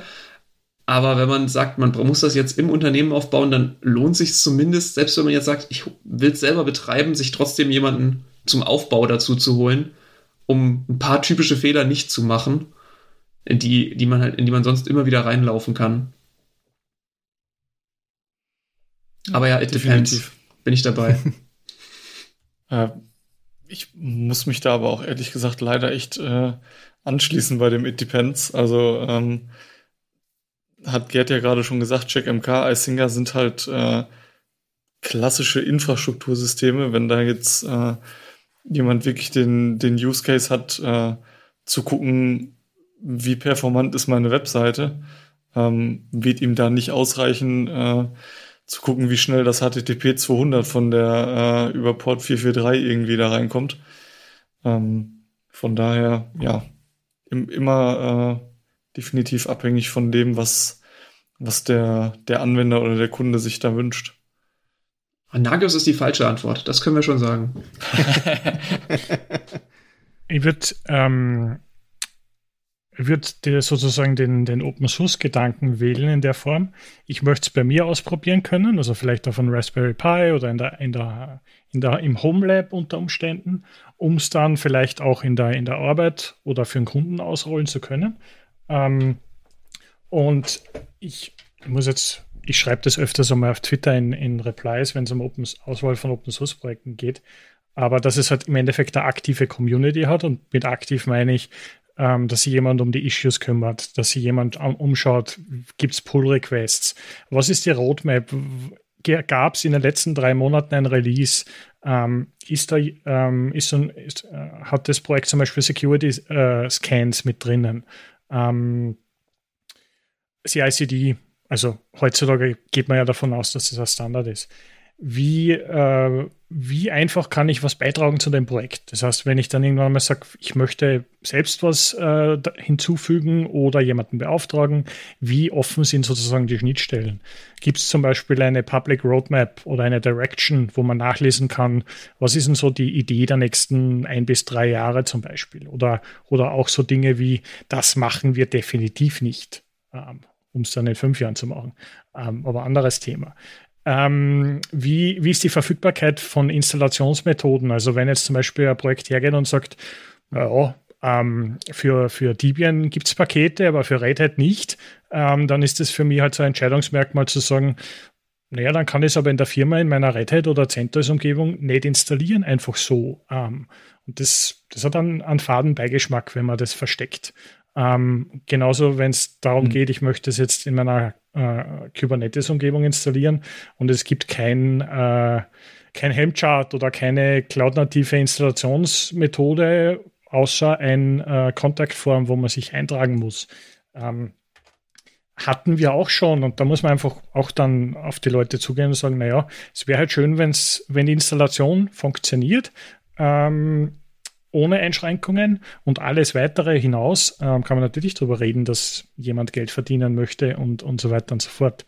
Ähm, und die andere Sache, die mir bei, bei Open Source Projekten halt auch noch wichtig ist, ist, wie ist die Community-Pflege? Ist das Forum aktiv? Gibt es einen Code of Conduct? Ähm, wie schaut es rundherum aus? Also so dieses, diese Mundpropaganda klingt blöd, aber ähm, ja, wie ist denn so der, der, Tenor in der Community? Was ist denn gut? Ähm, wird da auch zugehört, wenn jetzt jemand sagt, ja, das, was da, was da eingebaut habt, das macht alles kaputt und das ist Murks und es wird irgendwo ignoriert. Also so, so ein bisschen auch das Stimmungsbild der, der Community einzufangen. Ähm, was natürlich im, wenn man jetzt im Enterprise-Umfeld was findet und sucht, schwieriger zu finden ist.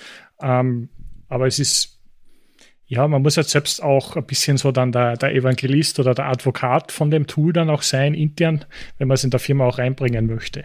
Also vergleiche das jetzt gern mit, ich möchte GitLab irgendwo installieren oder ich möchte Prometheus irgendwo installieren. Ähm, dann muss ich mir natürlich auch ein bisschen auskennen, damit beschäftigen und vielleicht einen Anwendungszweck für mich selber finden. Also wiederum, ich möchte mein, meine Temperatursensoren oder ich möchte mein also das sieht man jetzt im Podcast, denn ich möchte meinen Millennium Falken, den ich im Hintergrund stehen habe, äh, irgendwie überwachen oder, oder was damit machen können. Also irgendeinen, irgendeinen Fall sich ausdenken, man sagt, das macht mal Spaß und da bin ich bereit, vielleicht einmal eine halbe Stunde am Tag zu investieren ähm, und kann dann äh, und kann, kann eben dieses Wissen dann für meine, für meine eigenen Tools verwenden. Oder sagen, ich probiere ein SaaS-Angebot aus weil es, halt einfach schneller ist, äh, sich mal was zusammenzuklicken und mir zum Beispiel, ich sage jetzt irgendwas, Datadog oder Dynatrace mir anzuschauen und, ähm, und komme damit genauso zum Ziel. Ähm, ja, das war jetzt zu lange. Ähm, das Wichtigste ist Fragen, Fragen, wenn man äh, sich nicht auskennt äh, und auch nicht schon ist und sagen, naja, das ist jetzt ein Anfängerding, das, da, wenn ich das frage, schaut das blöd aus. Nein, es gibt keine dummen Fragen. Äh, wichtig ist, dass es in der Community Leute gibt, die sich gegenseitig helfen ähm, und man auch im mal auf ein Meetup oder mal auf ein Event, auf ein KubeCon, auf ein PromCon. Die PromCon EU ist übrigens in München äh, Anfang November ähm, mal einfach hingehen, Leute treffen, Erfahrungen austauschen, lernen, ähm, vielleicht einen, einen, neuen Job finden in der Zukunft, wenn man halt was, äh, wenn man wen kennengelernt hat. Ähm, ja, das ist, glaube ich, so das Wichtigste. Zusammenkommen und Leute treffen, gemeinsam, gemeinsam äh, Probleme lösen im Monitoring-Umfeld. Ja, kann ich nur zustimmen. Also Community ist definitiv ein, ein wichtiger Faktor. Also und also ich kann jetzt von, von mir sprechen, weil ich äh, da durchaus auch aktiv bin in der, in der Singer Community, aber es macht dann durchaus auch einfach Spaß, wenn man sieht, dass das, was man anderen Leuten mit an die Hand gegeben hat oder geschrieben hat ähm, zu einem Ergebnis und negativ, positives Ergebnis egal, aber dass die Leute von ihrem Problem weggekommen sind ähm, und äh, ja, im Idealfall logischerweise äh, eine, eine zufriedenstellende Lösung gefunden haben. Weil du gerade sagst Community, wollen wir verraten, wer du bist als Nickname? und was eigentlich dein Name ist, unter den dich die meisten Leute kennen dürften, weil die meisten Leute, mit denen ich irgendwie über dich kurz äh, spreche, die können mit deinem, mit deinem, ich nenne es jetzt mal Real Name, wie wir 90er Jahre Kids das so genannt haben, die meisten können damit nichts anfangen. Aber wenn ich mit deinem Nickname um die Ecke komme, dann sagt jeder, ach klar, natürlich, den kenne ich. Naja, äh, ähm, ja, können wir von mir aus tun. ja, dann sag mal. Ja, ähm, in der Isinger Community, falls sich da jemand äh, hin verirren sollte, ähm, ist mein äh, Nickname äh, Logic, ist äh, noch schön in äh, schön Early 2000er Leadspeak mit einer äh, ein, 1 als I. Ähm, schön, äh, schönen Son Goku und Vegeta als Profilbild. Also äh, damit sollte ich jetzt äh, sehr leicht zu identifizieren sein. Ähm, ja, genau. Also mein, mein Nickname ist nicht ganz so alt, aber er kommt aus den Uni-Wien-Zeiten mit DNS. Und ich habe immer so das Problem gehabt, ich wusste nie, wie ich einen Nicknamen wählen konnte. Also im, in, ich habe an der Fachschule Hagenberg studiert in Österreich, Hardware Software Systems Engineering und hatte dann den Nicknamen HSSE Michi. Ähm, den konnte niemand aussprechen. Ich war dann der Hesse Michi oder der Hasse Michi oder der Hass Michi. Ähm, und äh, auf der Uni Wien äh, war es dann so, ah, DNS Michi. Also uh, super. und dann irgendwann später, naja, jetzt, jetzt müsstest du eigentlich der, der Singer Michi sein und der GitLab Michi und, und schieß mich tot. Ähm, konnte irgendwie aber den Nicknamen nicht mehr ablegen. Habe aber jetzt festgestellt, der Name funktioniert wunderbar im deutschsprachigen Raum. Äh, bei GitLab sprechen wir Englisch ähm, und äh, das äh, CH ist, ist, halt im Englischen halt schwierig auszusprechen und man muss jetzt, ich sage dann halt meistens so, ja, DNS im MICHI. Ähm, Michael, Michael ist, ist totally okay. Ähm, aber so ist es halt und jeder kennt mich unter dem, äh, unter dem Kürzel. Aussprechen ist, ist nicht immer so einfach. Ähm, aber ja, ja, das heißt, ich habe den Nicknamen jetzt 2009. Hm. Alt. Sehr schön. Sehr schön. Ich finde auch, das Thema Community ist wirklich wichtig. Also wir haben ja gerade schon festgestellt, drei Leute kennen sich über verschiedene Communities und ich finde auch, dass das ähm, wirklich ein Kriterium sein sollte, wenn man sich so ein Tool anschaut. Also ich finde auch, man sollte vielleicht nicht unbedingt mit dem größten Legacy-Tool starten. Ich weiß jetzt nicht, ob ich so weit gehen würde, Narcos direkt als Legacy bezeichnen würde. Da gibt es bestimmt Use Cases für. Aber ich würde mir halt ein paar Tools angucken, würde abwägen, was da irgendwie Sinn ergibt. Und ich finde auch ein, ein gutes Tool ist eins, das eine gute Community hat, das eben auch auf GitHub eine öffentliche Roadmap irgendwie hat, dass da Dinge tut, dass auch Beiträge von den ähm, von der Community annimmt, das ist, gehört für mich zu einer aktiven modernen Kultur mit dazu. Und ich muss auch zugeben, äh, die meisten Tools, mit denen ich bisher zu tun hatte, die habe ich auch irgendwo mal im, im Home Lab irgendwie eingesetzt. Ja, und jetzt würde ich dann vielleicht nicht unbedingt ein Tool nehmen, das einen proprietären Core hat.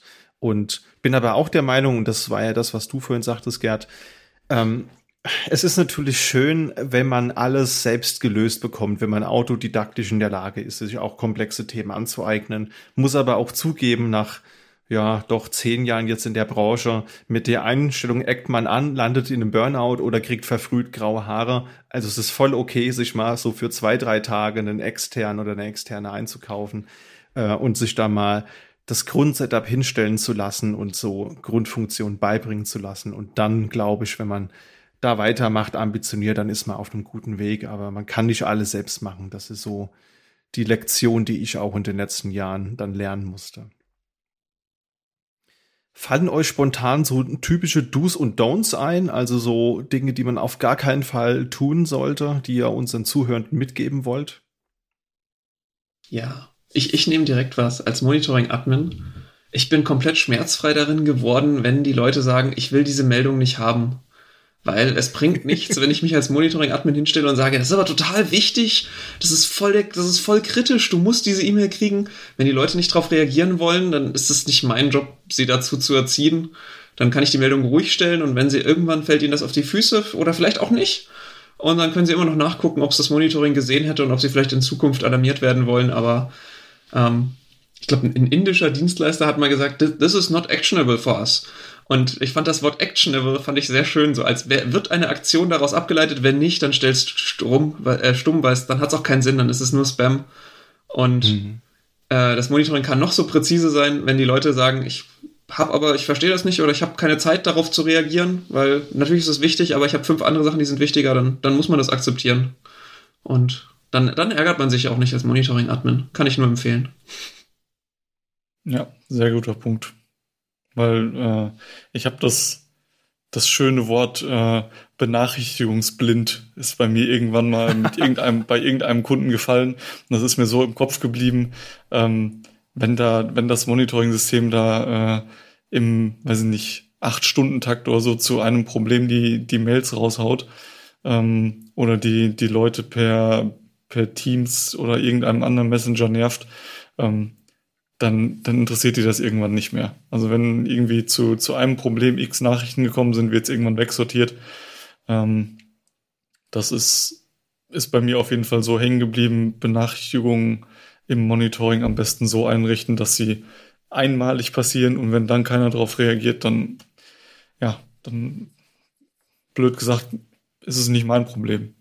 Das äh, muss, muss, dann der, muss dann der entsprechende Anwender wissen, ob er äh, darauf reagiert und äh, ja.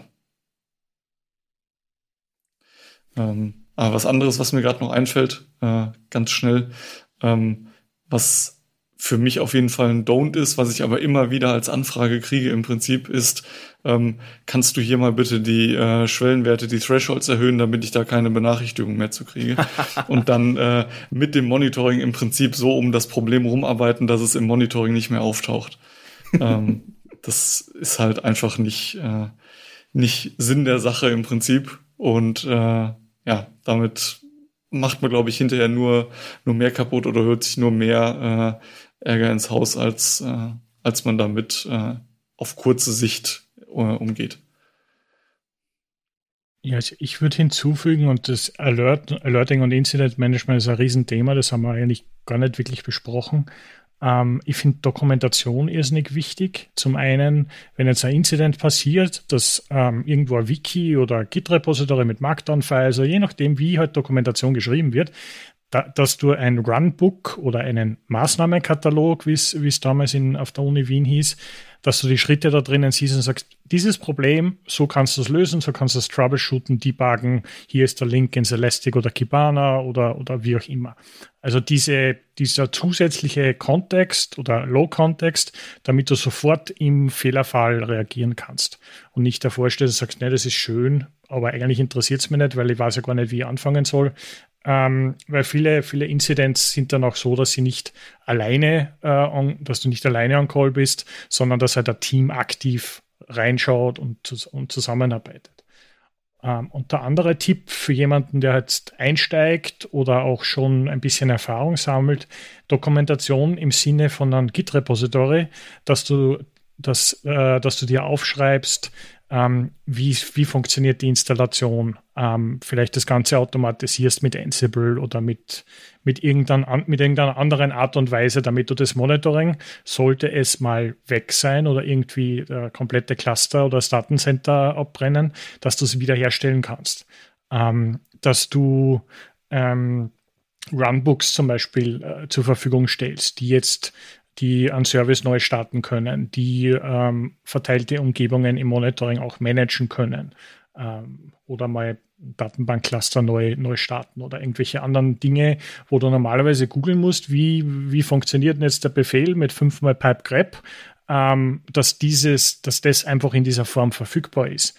Weil dann ist es auch für jemanden, der jetzt on call ist oder einen Alert bekommt, einfach es macht halt, es ist nicht, nicht dieses, ich muss jetzt da mal was machen und ich hasse diese Arbeit, sondern du hast diese Schritte, ähm, du kannst, kommst im besten Fall schnell zu einer Lösung und dann äh, legst du den Pager wieder auf die Seite und entweder schläfst weiter oder du kannst einfach untertags wieder, wieder in, in Fokuszeit äh, arbeiten. Und ich glaube, so Git-Repository, Dokumentation, Automatisierung, Backups ist so, sind viele Dinge, die am Anfang ungeliebt sind, aber wenn du sie etablierst in, in deinen Workflows, in den Teams mit drinnen, dann äh, kannst du dir das Leben leichter machen in Zukunft. Ja, auf jeden Fall. Das klingt valider. Ich persönlich habe auch eine Zeit lang als Monitoring-Admin gearbeitet und äh, habe deswegen vorhin so lachen müssen, als Philipp sagte, hier kannst du nicht Schwellwert anpassen, weil das halt ungelogen täglich vorkam. Und äh, ich bin da echt ein Fan von Standards geworden. Also so nach Möglichkeit echt eine Baseline zu haben für alles, was irgendwie sinnvoll ist. Klar, natürlich Abweichungen mal auch vorzunehmen, wenn es sinnvoll ist, aber halt nicht wirklich für jeden User, für jede Anwendung eine Ausnahme zu definieren, weil das dann irgendwann zu über, überblicken, das wird einfach ein Ding der Unmöglichkeit. Das funktioniert definitiv nicht. Ähm, was auf jeden Fall auch wichtig ist, nichts zu brechen, ähm, einfach nur, weil es hip ist, jetzt auf ein anderes Tool zu wechseln, ist es vollkommen okay, äh, einen Nagios, Isinga, was auch immer einzusetzen, äh, obwohl jeder andere vermeintlich modernere Tools nutzt, wie jetzt Prometheus oder irgendwie sowas. Man muss nicht des Tools wegen ähm, einfach ein anderes Tool einsetzen. Das muss auch nicht unbedingt sein. Auf der anderen Seite muss man aber auch nicht alles selbst entwickeln. Also bevor man sich jetzt das 300. Ähm, Isinga-Plugin oder Monitoring-Plugin zu Tool XYZ programmiert, einfach mal ein bisschen recherchieren. Gibt es da vielleicht jemand, der das schon getan hat? Weil es ist natürlich schön, wenn man was entwickelt und das auch produktiv eingesetzt wird, aber man muss da auch seinen eigenen Stolz, finde ich, ein bisschen zurückschrauben, weil ähm, mit jedem Tool, das man entwickelt, holt man sich natürlich auch eine Maintenance mit ins Haus, die es dann auch wieder gilt abzubilden. Und ist ja schön, dass ich ein Plugin habe, aber wenn ich halt jede Woche da vier Stunden investieren muss, um das ähm, zu warten, dann habe ich mir halt in Summe eigentlich keinen Gefallen getan gegenüber, ich nehme was, was schon jemand anders programmiert hat. Das sind so meine Do's und Don'ts, die ich dann noch ergänzend mit dazu bringen kann. Und ich glaube, damit haben wir so grob zusammengekehrt. Wir haben natürlich nicht jedes Tool besprochen. Es gibt sicherlich noch viel Tools, die wir hier ergänzen könnten. Vielleicht machen wir wirklich noch, noch mal eine zweite Folge, so in einem Jahr oder so. Das fände ich persönlich sehr interessant. Und ähm, vielleicht kommen wir mal zum, zum Tooltip oder den Tooltips dieser Folge.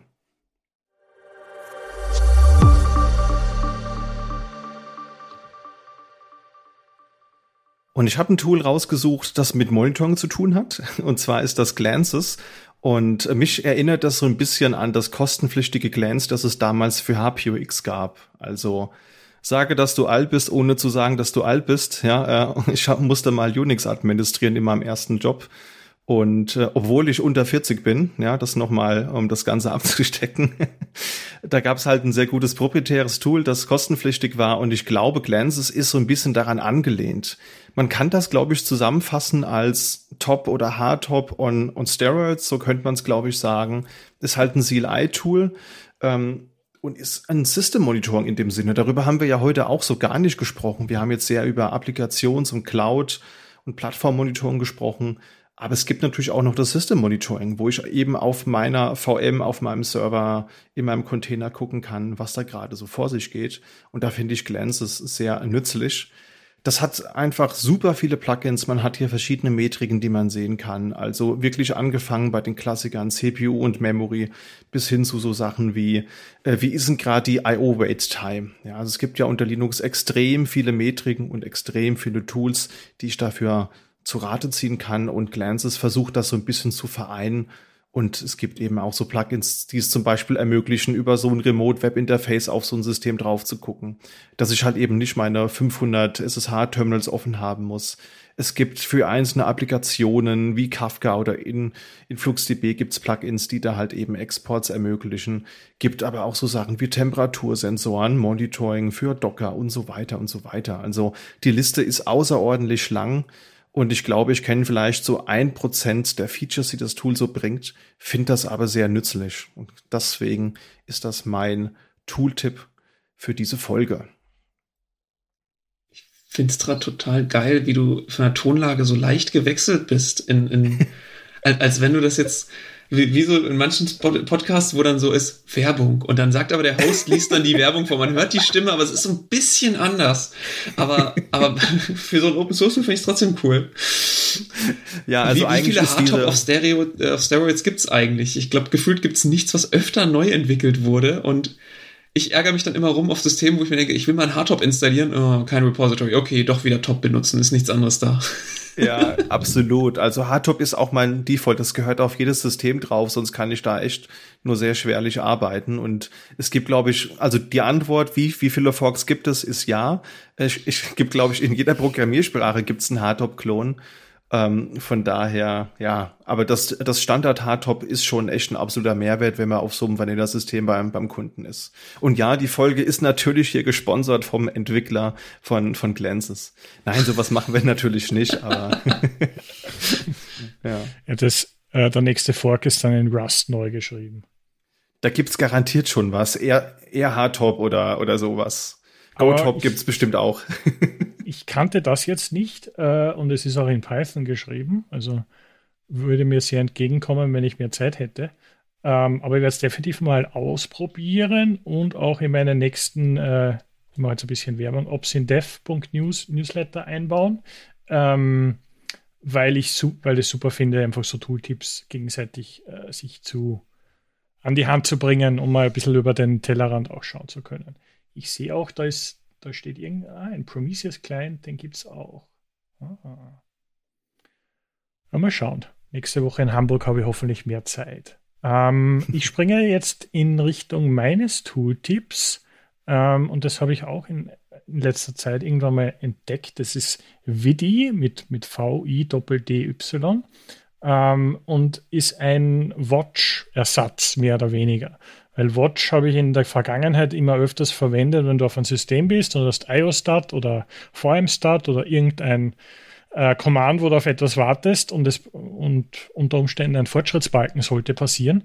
Ähm, Watch minus N1 und dann der Befehl und dann vielleicht dann doch wieder N2 und die restlichen Befehle, keine Ahnung. Ähm, und das Manual ist dann auch sehr lang. Ähm, und das ist mir ins Auge gesprungen deswegen, weil es auch für, für macOS zur Verfügung steht. Also in HomePro drinnen, gibt es gibt's für Linux. Ähm, ich weiß jetzt nicht, ob es es für Windows auch gibt, aber es ist in Go geschrieben, also theoretisch schon. Ähm, und hat eben auch die Möglichkeit, jetzt nicht ein klassisches Watch abzufedern, sondern auch die Möglichkeit, dass du sozusagen so Time Machine-artig zurückscrollen kannst. Also das fängt quasi den, ähm, die Bewegung ein, wenn du so möchtest, und du kannst halt zurückgehen. Ähm, was unter Umständen einfach hilfreich ist, wenn man den Moment gerade versäumt hat. Ähm, und ansonsten, ja, es es ist einfach eine schöne Möglichkeit, einmal wieder mal was Neues auszuprobieren. Und gerade im Bereich von kubectl, GetPods oder anderen Themen das zu verwenden. Habe aber natürlich auch gehört, dass man Kubernetes dann eher K9S und andere Tools verwendet. Aber für jemanden, der langjähriger Linux-Admin war und vielleicht ein bisschen immer noch ist, Watch ist halt einfach Standardwerkzeug. Und wenn es ein bisschen schöner geht, äh, ist es ähnlich wie Hardtop ähm, dann hilft es auch. Mein Tooltip ist gar nicht wirklich ein Tool, ähm, sondern äh, ich bleibe einfach mir mal treu mit äh, Infrastrukturmonitoring und äh, empfehle einfach mal zwei Skripte oder Plugins, äh, die mir sehr gut gefallen, die ich häufig einsetze, gerade da die ähm, Systeme, die zu monitoren sind, halt wirklich Infrastruktur sind. Ähm, das ist einmal äh, check-redfish ähm, für Monitoring von Server-Hardware, basierend auf der äh, Redfish API, die ja so der, der neue quasi Standard äh, ist, der IPMI ablöst. Ähm, das hat äh, ein Monitoring-Kollege, sage ich mal, von, ich glaube, von der Telekom ist er, äh, oder T-Systems, ähm, geschrieben, ist auf GitHub veröffentlicht. Ähm, passiert auch äh, immer wieder was, ist im Moment in, einer, in einem echt guten Status, funktioniert äh, einwandfrei. Man braucht nicht mehr für jeden ähm, Hardware-Vendor, irgendwie HP, Dell, Cisco, Lenovo, äh, ein eigenes Plugin, sondern kann äh, die in der Regel alle mit diesem einen Plugin erschlagen, hat schöne, ähm, schönen Output, ähm, den man sich sehr detailliert oder minimalistisch äh, zurückgeben lassen kann. Ähm, gefällt mir sehr gut. Und äh, als zweites einfach noch ein bisschen äh, SVA-Eigenwerbung sozusagen. äh, ein, äh, ein Kollege, der äh, Alexander Kroglot, der mittlerweile auch bei der SVA ist, der ähm, eine schöne Plugin-Sammlung für äh, NetApp CDOT-Systeme geschrieben hat, äh, die ich auch sehr gerne verwende, ähm, sind zu finden unter dem äh, GitHub-Handle von ihm äh, Alex mit zwei E und einer 42 am Ende und dann äh, NetApp CDOT Nagios heißen sie noch als, äh, als Sammlung. Ähm, ja, gute, gute Skripte, ähm, reichen in der Regel für den, den Standard bei, bei NetApp-Überwachung aus und äh, benutze ich immer noch sehr gerne.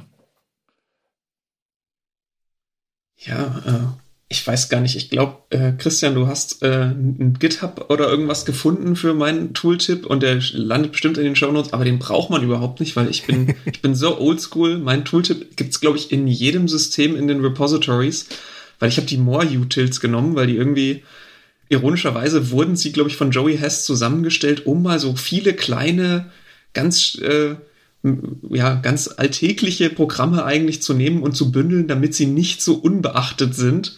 Und trotzdem sind sie es immer noch. Und ich muss zu meiner Schande gestehen, als ich die Liste angeschaut habe, dachte ich mir auch, Gott, ich kenne wahrscheinlich auch nur vier oder fünf davon. Aber sie machen das Leben einfacher. Ähm, äh, bekanntesten aus der More Utils Sammlung ist wahrscheinlich Sponge. Normalerweise hat man ja das Problem, man macht äh, will zum Beispiel eine Datei sortieren unter Linux und macht ein Sort auf diese Datei und wenn man das versucht, direkt wieder in die Datei zu redirecten, dann macht man, leert man die Datei dabei. Und das kann man jetzt einfach über Sponge erstmal an Sponge pipen und der sammelt dann den ganzen Input und schreibt ihn danach raus. Und das sind einfach so Kleinigkeiten, die immer das Leben leichter machen. Ich, leb, ich lieb auch gerade fürs Monitoring äh, TS. Kleines Kommandozeilentool braucht, hat Parameter, braucht aber keine. Man pipet einfach irgendeinen Input rein und wenn der halt nicht wie eine Cut, wie ein Cut auf eine Datei alles auf einmal kommt, sondern zeitlich verzögert, dann schreibt ein TS schön einen Timestamp vor jede Zeile. Ich glaube, manche Admins haben AWK ähm, One-Liner dafür rumliegen, aber TS macht es eigentlich ganz hervorragend. Und da ist doch ganz viel anderes dabei, was man irgendwie mal, was man vielleicht braucht. Und das Schöne ist einfach, man hat sie überall, egal wie abgeschottet die Systeme beim Kunden sind. Meistens kommt man an die More-Utils ran und muss nicht erst gucken, wie man, wie man irgendwie seine geliebten Tools benutzen kann, sondern kann sich zumindest ein bisschen die Arbeit damit leichter machen. Ja, genau. cool. Genau. Ich habe gerade die Seite offen, das sind auch echt Tools, die ich noch nie gesehen habe. Und wenn ich mir so die Beschreibung durchlese, die hätten auch das ein oder andere äh, Fingerbrechen am, am Terminal dann doch irgendwie vereinfacht. Ja, so irgendwie und, und gefühlt gibt es seit 30 Jahren. Ja. ja, also Pi irgendwie, da, da steht so äh, T Standard Input, was dann das Ganze in Pipes weiterleitet. Das äh, ist dann irgendwie doch eleganter, als sich da mit mehreren Kommandos oder mit AWK und Redirections herumzuärgern. Also ich bin ja eh ein Fan davon, wenn ich AWK und, und Z verhindern kann, dann, dann, dann mache ich das, das gerne, weil ich einfach zu faul bin, trotz 15 Jahren Linux, mich mal hinzuhocken und allen Ernstes mal den vollständigen AWK-Syntax zu erlernen. ich, da bin ich hin und wieder am überlegen, ob sich das, das lohnt. Ich habe mal äh, ganz am Anfang von meiner IT-Karriere, glaube ich, die ersten 120, 150 Seiten vom O'Reilly äh, Regex-Buch gelesen und natürlich äh, 90 Prozent wieder vergessen, aber damit hat man immer noch mehr Regex-Wissen als viele. Und ich glaube, das würde sich bei AWK genauso lohnen. Man muss gar nicht äh, viel davon kennen, aber einfach nur so ein bisschen und plötzlich ist das Leben wahrscheinlich äh, viel einfacher. Ganz allgemein. Gar nicht nur die IT, alles ist einfacher, wenn man ein bisschen mehr Regex und AWK könnte, glaube ich. Hm. Also wenn du, wenn du zu Regex Hilfe brauchst, ich nehme immer noch regex101.com, also Webseite. Kenne ich super, absolut grandios, wo ja. Du, wo du quasi testen kannst und mittlerweile dann auch so, äh, wie extrahiere ich bestimmte Gruppen und geht das dann auch, weil jetzt ja. auf der Shell eine also okay, ich weiß eine Regex auswendig, wie ich aus einer Config-Datei alle Hashes und Leerzeichen rauslösche und die Datei printe, damit ich nur die Config-Optionen sehe. Ähm, das kannst du mit egrep-v, Quotes, äh, Circumflex Dachal, Hash, Pipe, Circumflex, Dollar, Quote, Dateiname machen. So. Ja, lass uns das nicht in die Show Notes schreiben, damit jeder immer wieder zu diesem, wie, wie, bei so einem Te Telefonanruf, wo man dann wieder zurück muss, oh Gott, wie war die Telefonnummer? Kann dreimal anhören, bis man es abgeschrieben hat. Finde ich super. Wer, wer, mir auf Twitter folgt, genauso DNS-Wiki, ähm, findet das irgendwo im Archiv. Sehr schön. Ich habe neulich im anderen Podcast gehört, es gibt jetzt irgend so ein äh, Machine Learning Driven as a Service Angebot, ähm, wo du einen Premium Account äh, für, einen, für einen Service hast, wo du reinschreibst, was du gerne als regulären Ausdruck hättest und eine KI interpretiert dann deinen dein Input so und schreibt dir dann den richtigen regulären Ausdruck. Also oh, ich bin mir sicher, dass das oft falsch ist. Also allein, weil man gar nicht dran denkt, es richtig zu formulieren. Absolut, glaub auch, ja. Also ich glaube, als Free-User kannst du, glaube ich, äh, einen, eine An Anfrage pro Tag oder irgendwie sowas stellen. Ähm, das, das klang so absurd, aber vielleicht sollte man sich das mal angucken. Ja, aber also bisher habe ich es nicht gebraucht. Wenn, wenn ich mir so anschaue, wie die diversen Webformulare die E-Mail-Adressen prüfen mit Regex, äh, ist das sicher eine gute Investition. Auf jeden Fall. Sehr gut. Ich glaube, das war die längste Podcast-Folge, die wir bisher in diesem Format hatten. Nichtsdestotrotz hat es mir enorm viel Spaß gemacht, mit euch darüber zu reden und kann da auf jeden Fall nur sagen, vielen lieben Dank, dass ihr dabei wart und so viel Input geliefert habt. Gleichfalls und hat sehr viel Spaß gemacht. Ich, ja, ich kann überhaupt nicht einschätzen, wie viele Zuhörer du normalerweise hast, aber ich glaube, jetzt, bis, wer bis zum Ende zugehört hat, der muss großer, großer Focus on Linux-Fan sein. Ja, und hof hoffentlich, wenn, wenn der, die oder, oder, oder es jetzt zugehört hat, ähm, einfach mal gerne auf Social Media, Twitter, LinkedIn, die Leute suchen, erwähnen, in Kontakt treten, sagen, wie es gefallen hat, was wir besser machen können. Natürlich nicht so lange reden, aber ich habe es eingangs schon gesagt, ich kann da tagelang drüber reden. Ähm, ja, und wenn, wenn Fragen offen sind zu Tools oder anderen Dingen, die wir jetzt erwähnt haben, ähm, einfach auf uns zukommen. Ähm, vielleicht sehen wir uns ja auch mal in Person irgendwo auf einem äh, Event oder Community Meetup. Auf jeden Fall. Würde ich mich auch drüber freuen, euch alle mal wieder in Natura zu sehen oder den einen oder anderen überhaupt mal das erste Mal in Natura zu sehen. Und natürlich vollkommen richtig. Wir freuen uns immer über Feedback. Das ist uns sehr wichtig. Das heißt, wenn ihr Ideen, Wünsche oder Tooltips habt, dann schickt die gerne an podcast.sva.de oder über Twitter, über unseren Handle sva-focus on. Und natürlich sind wir auch immer dankbar über Bewertungen über euren Podcatcher, also beispielsweise Spotify oder Apple Podcasts. Und wer es bis hierhin durchgehalten hat, herzlichen Glückwunsch. Ähm, das war ein langer wilder Ritt, hat mir aber sehr viel Spaß gemacht und würde sagen, wir hören uns bestimmt in einer der weiteren Folgen nochmal. Also bleibt mir nur zu sagen, vielen Dank und bis zum nächsten Mal.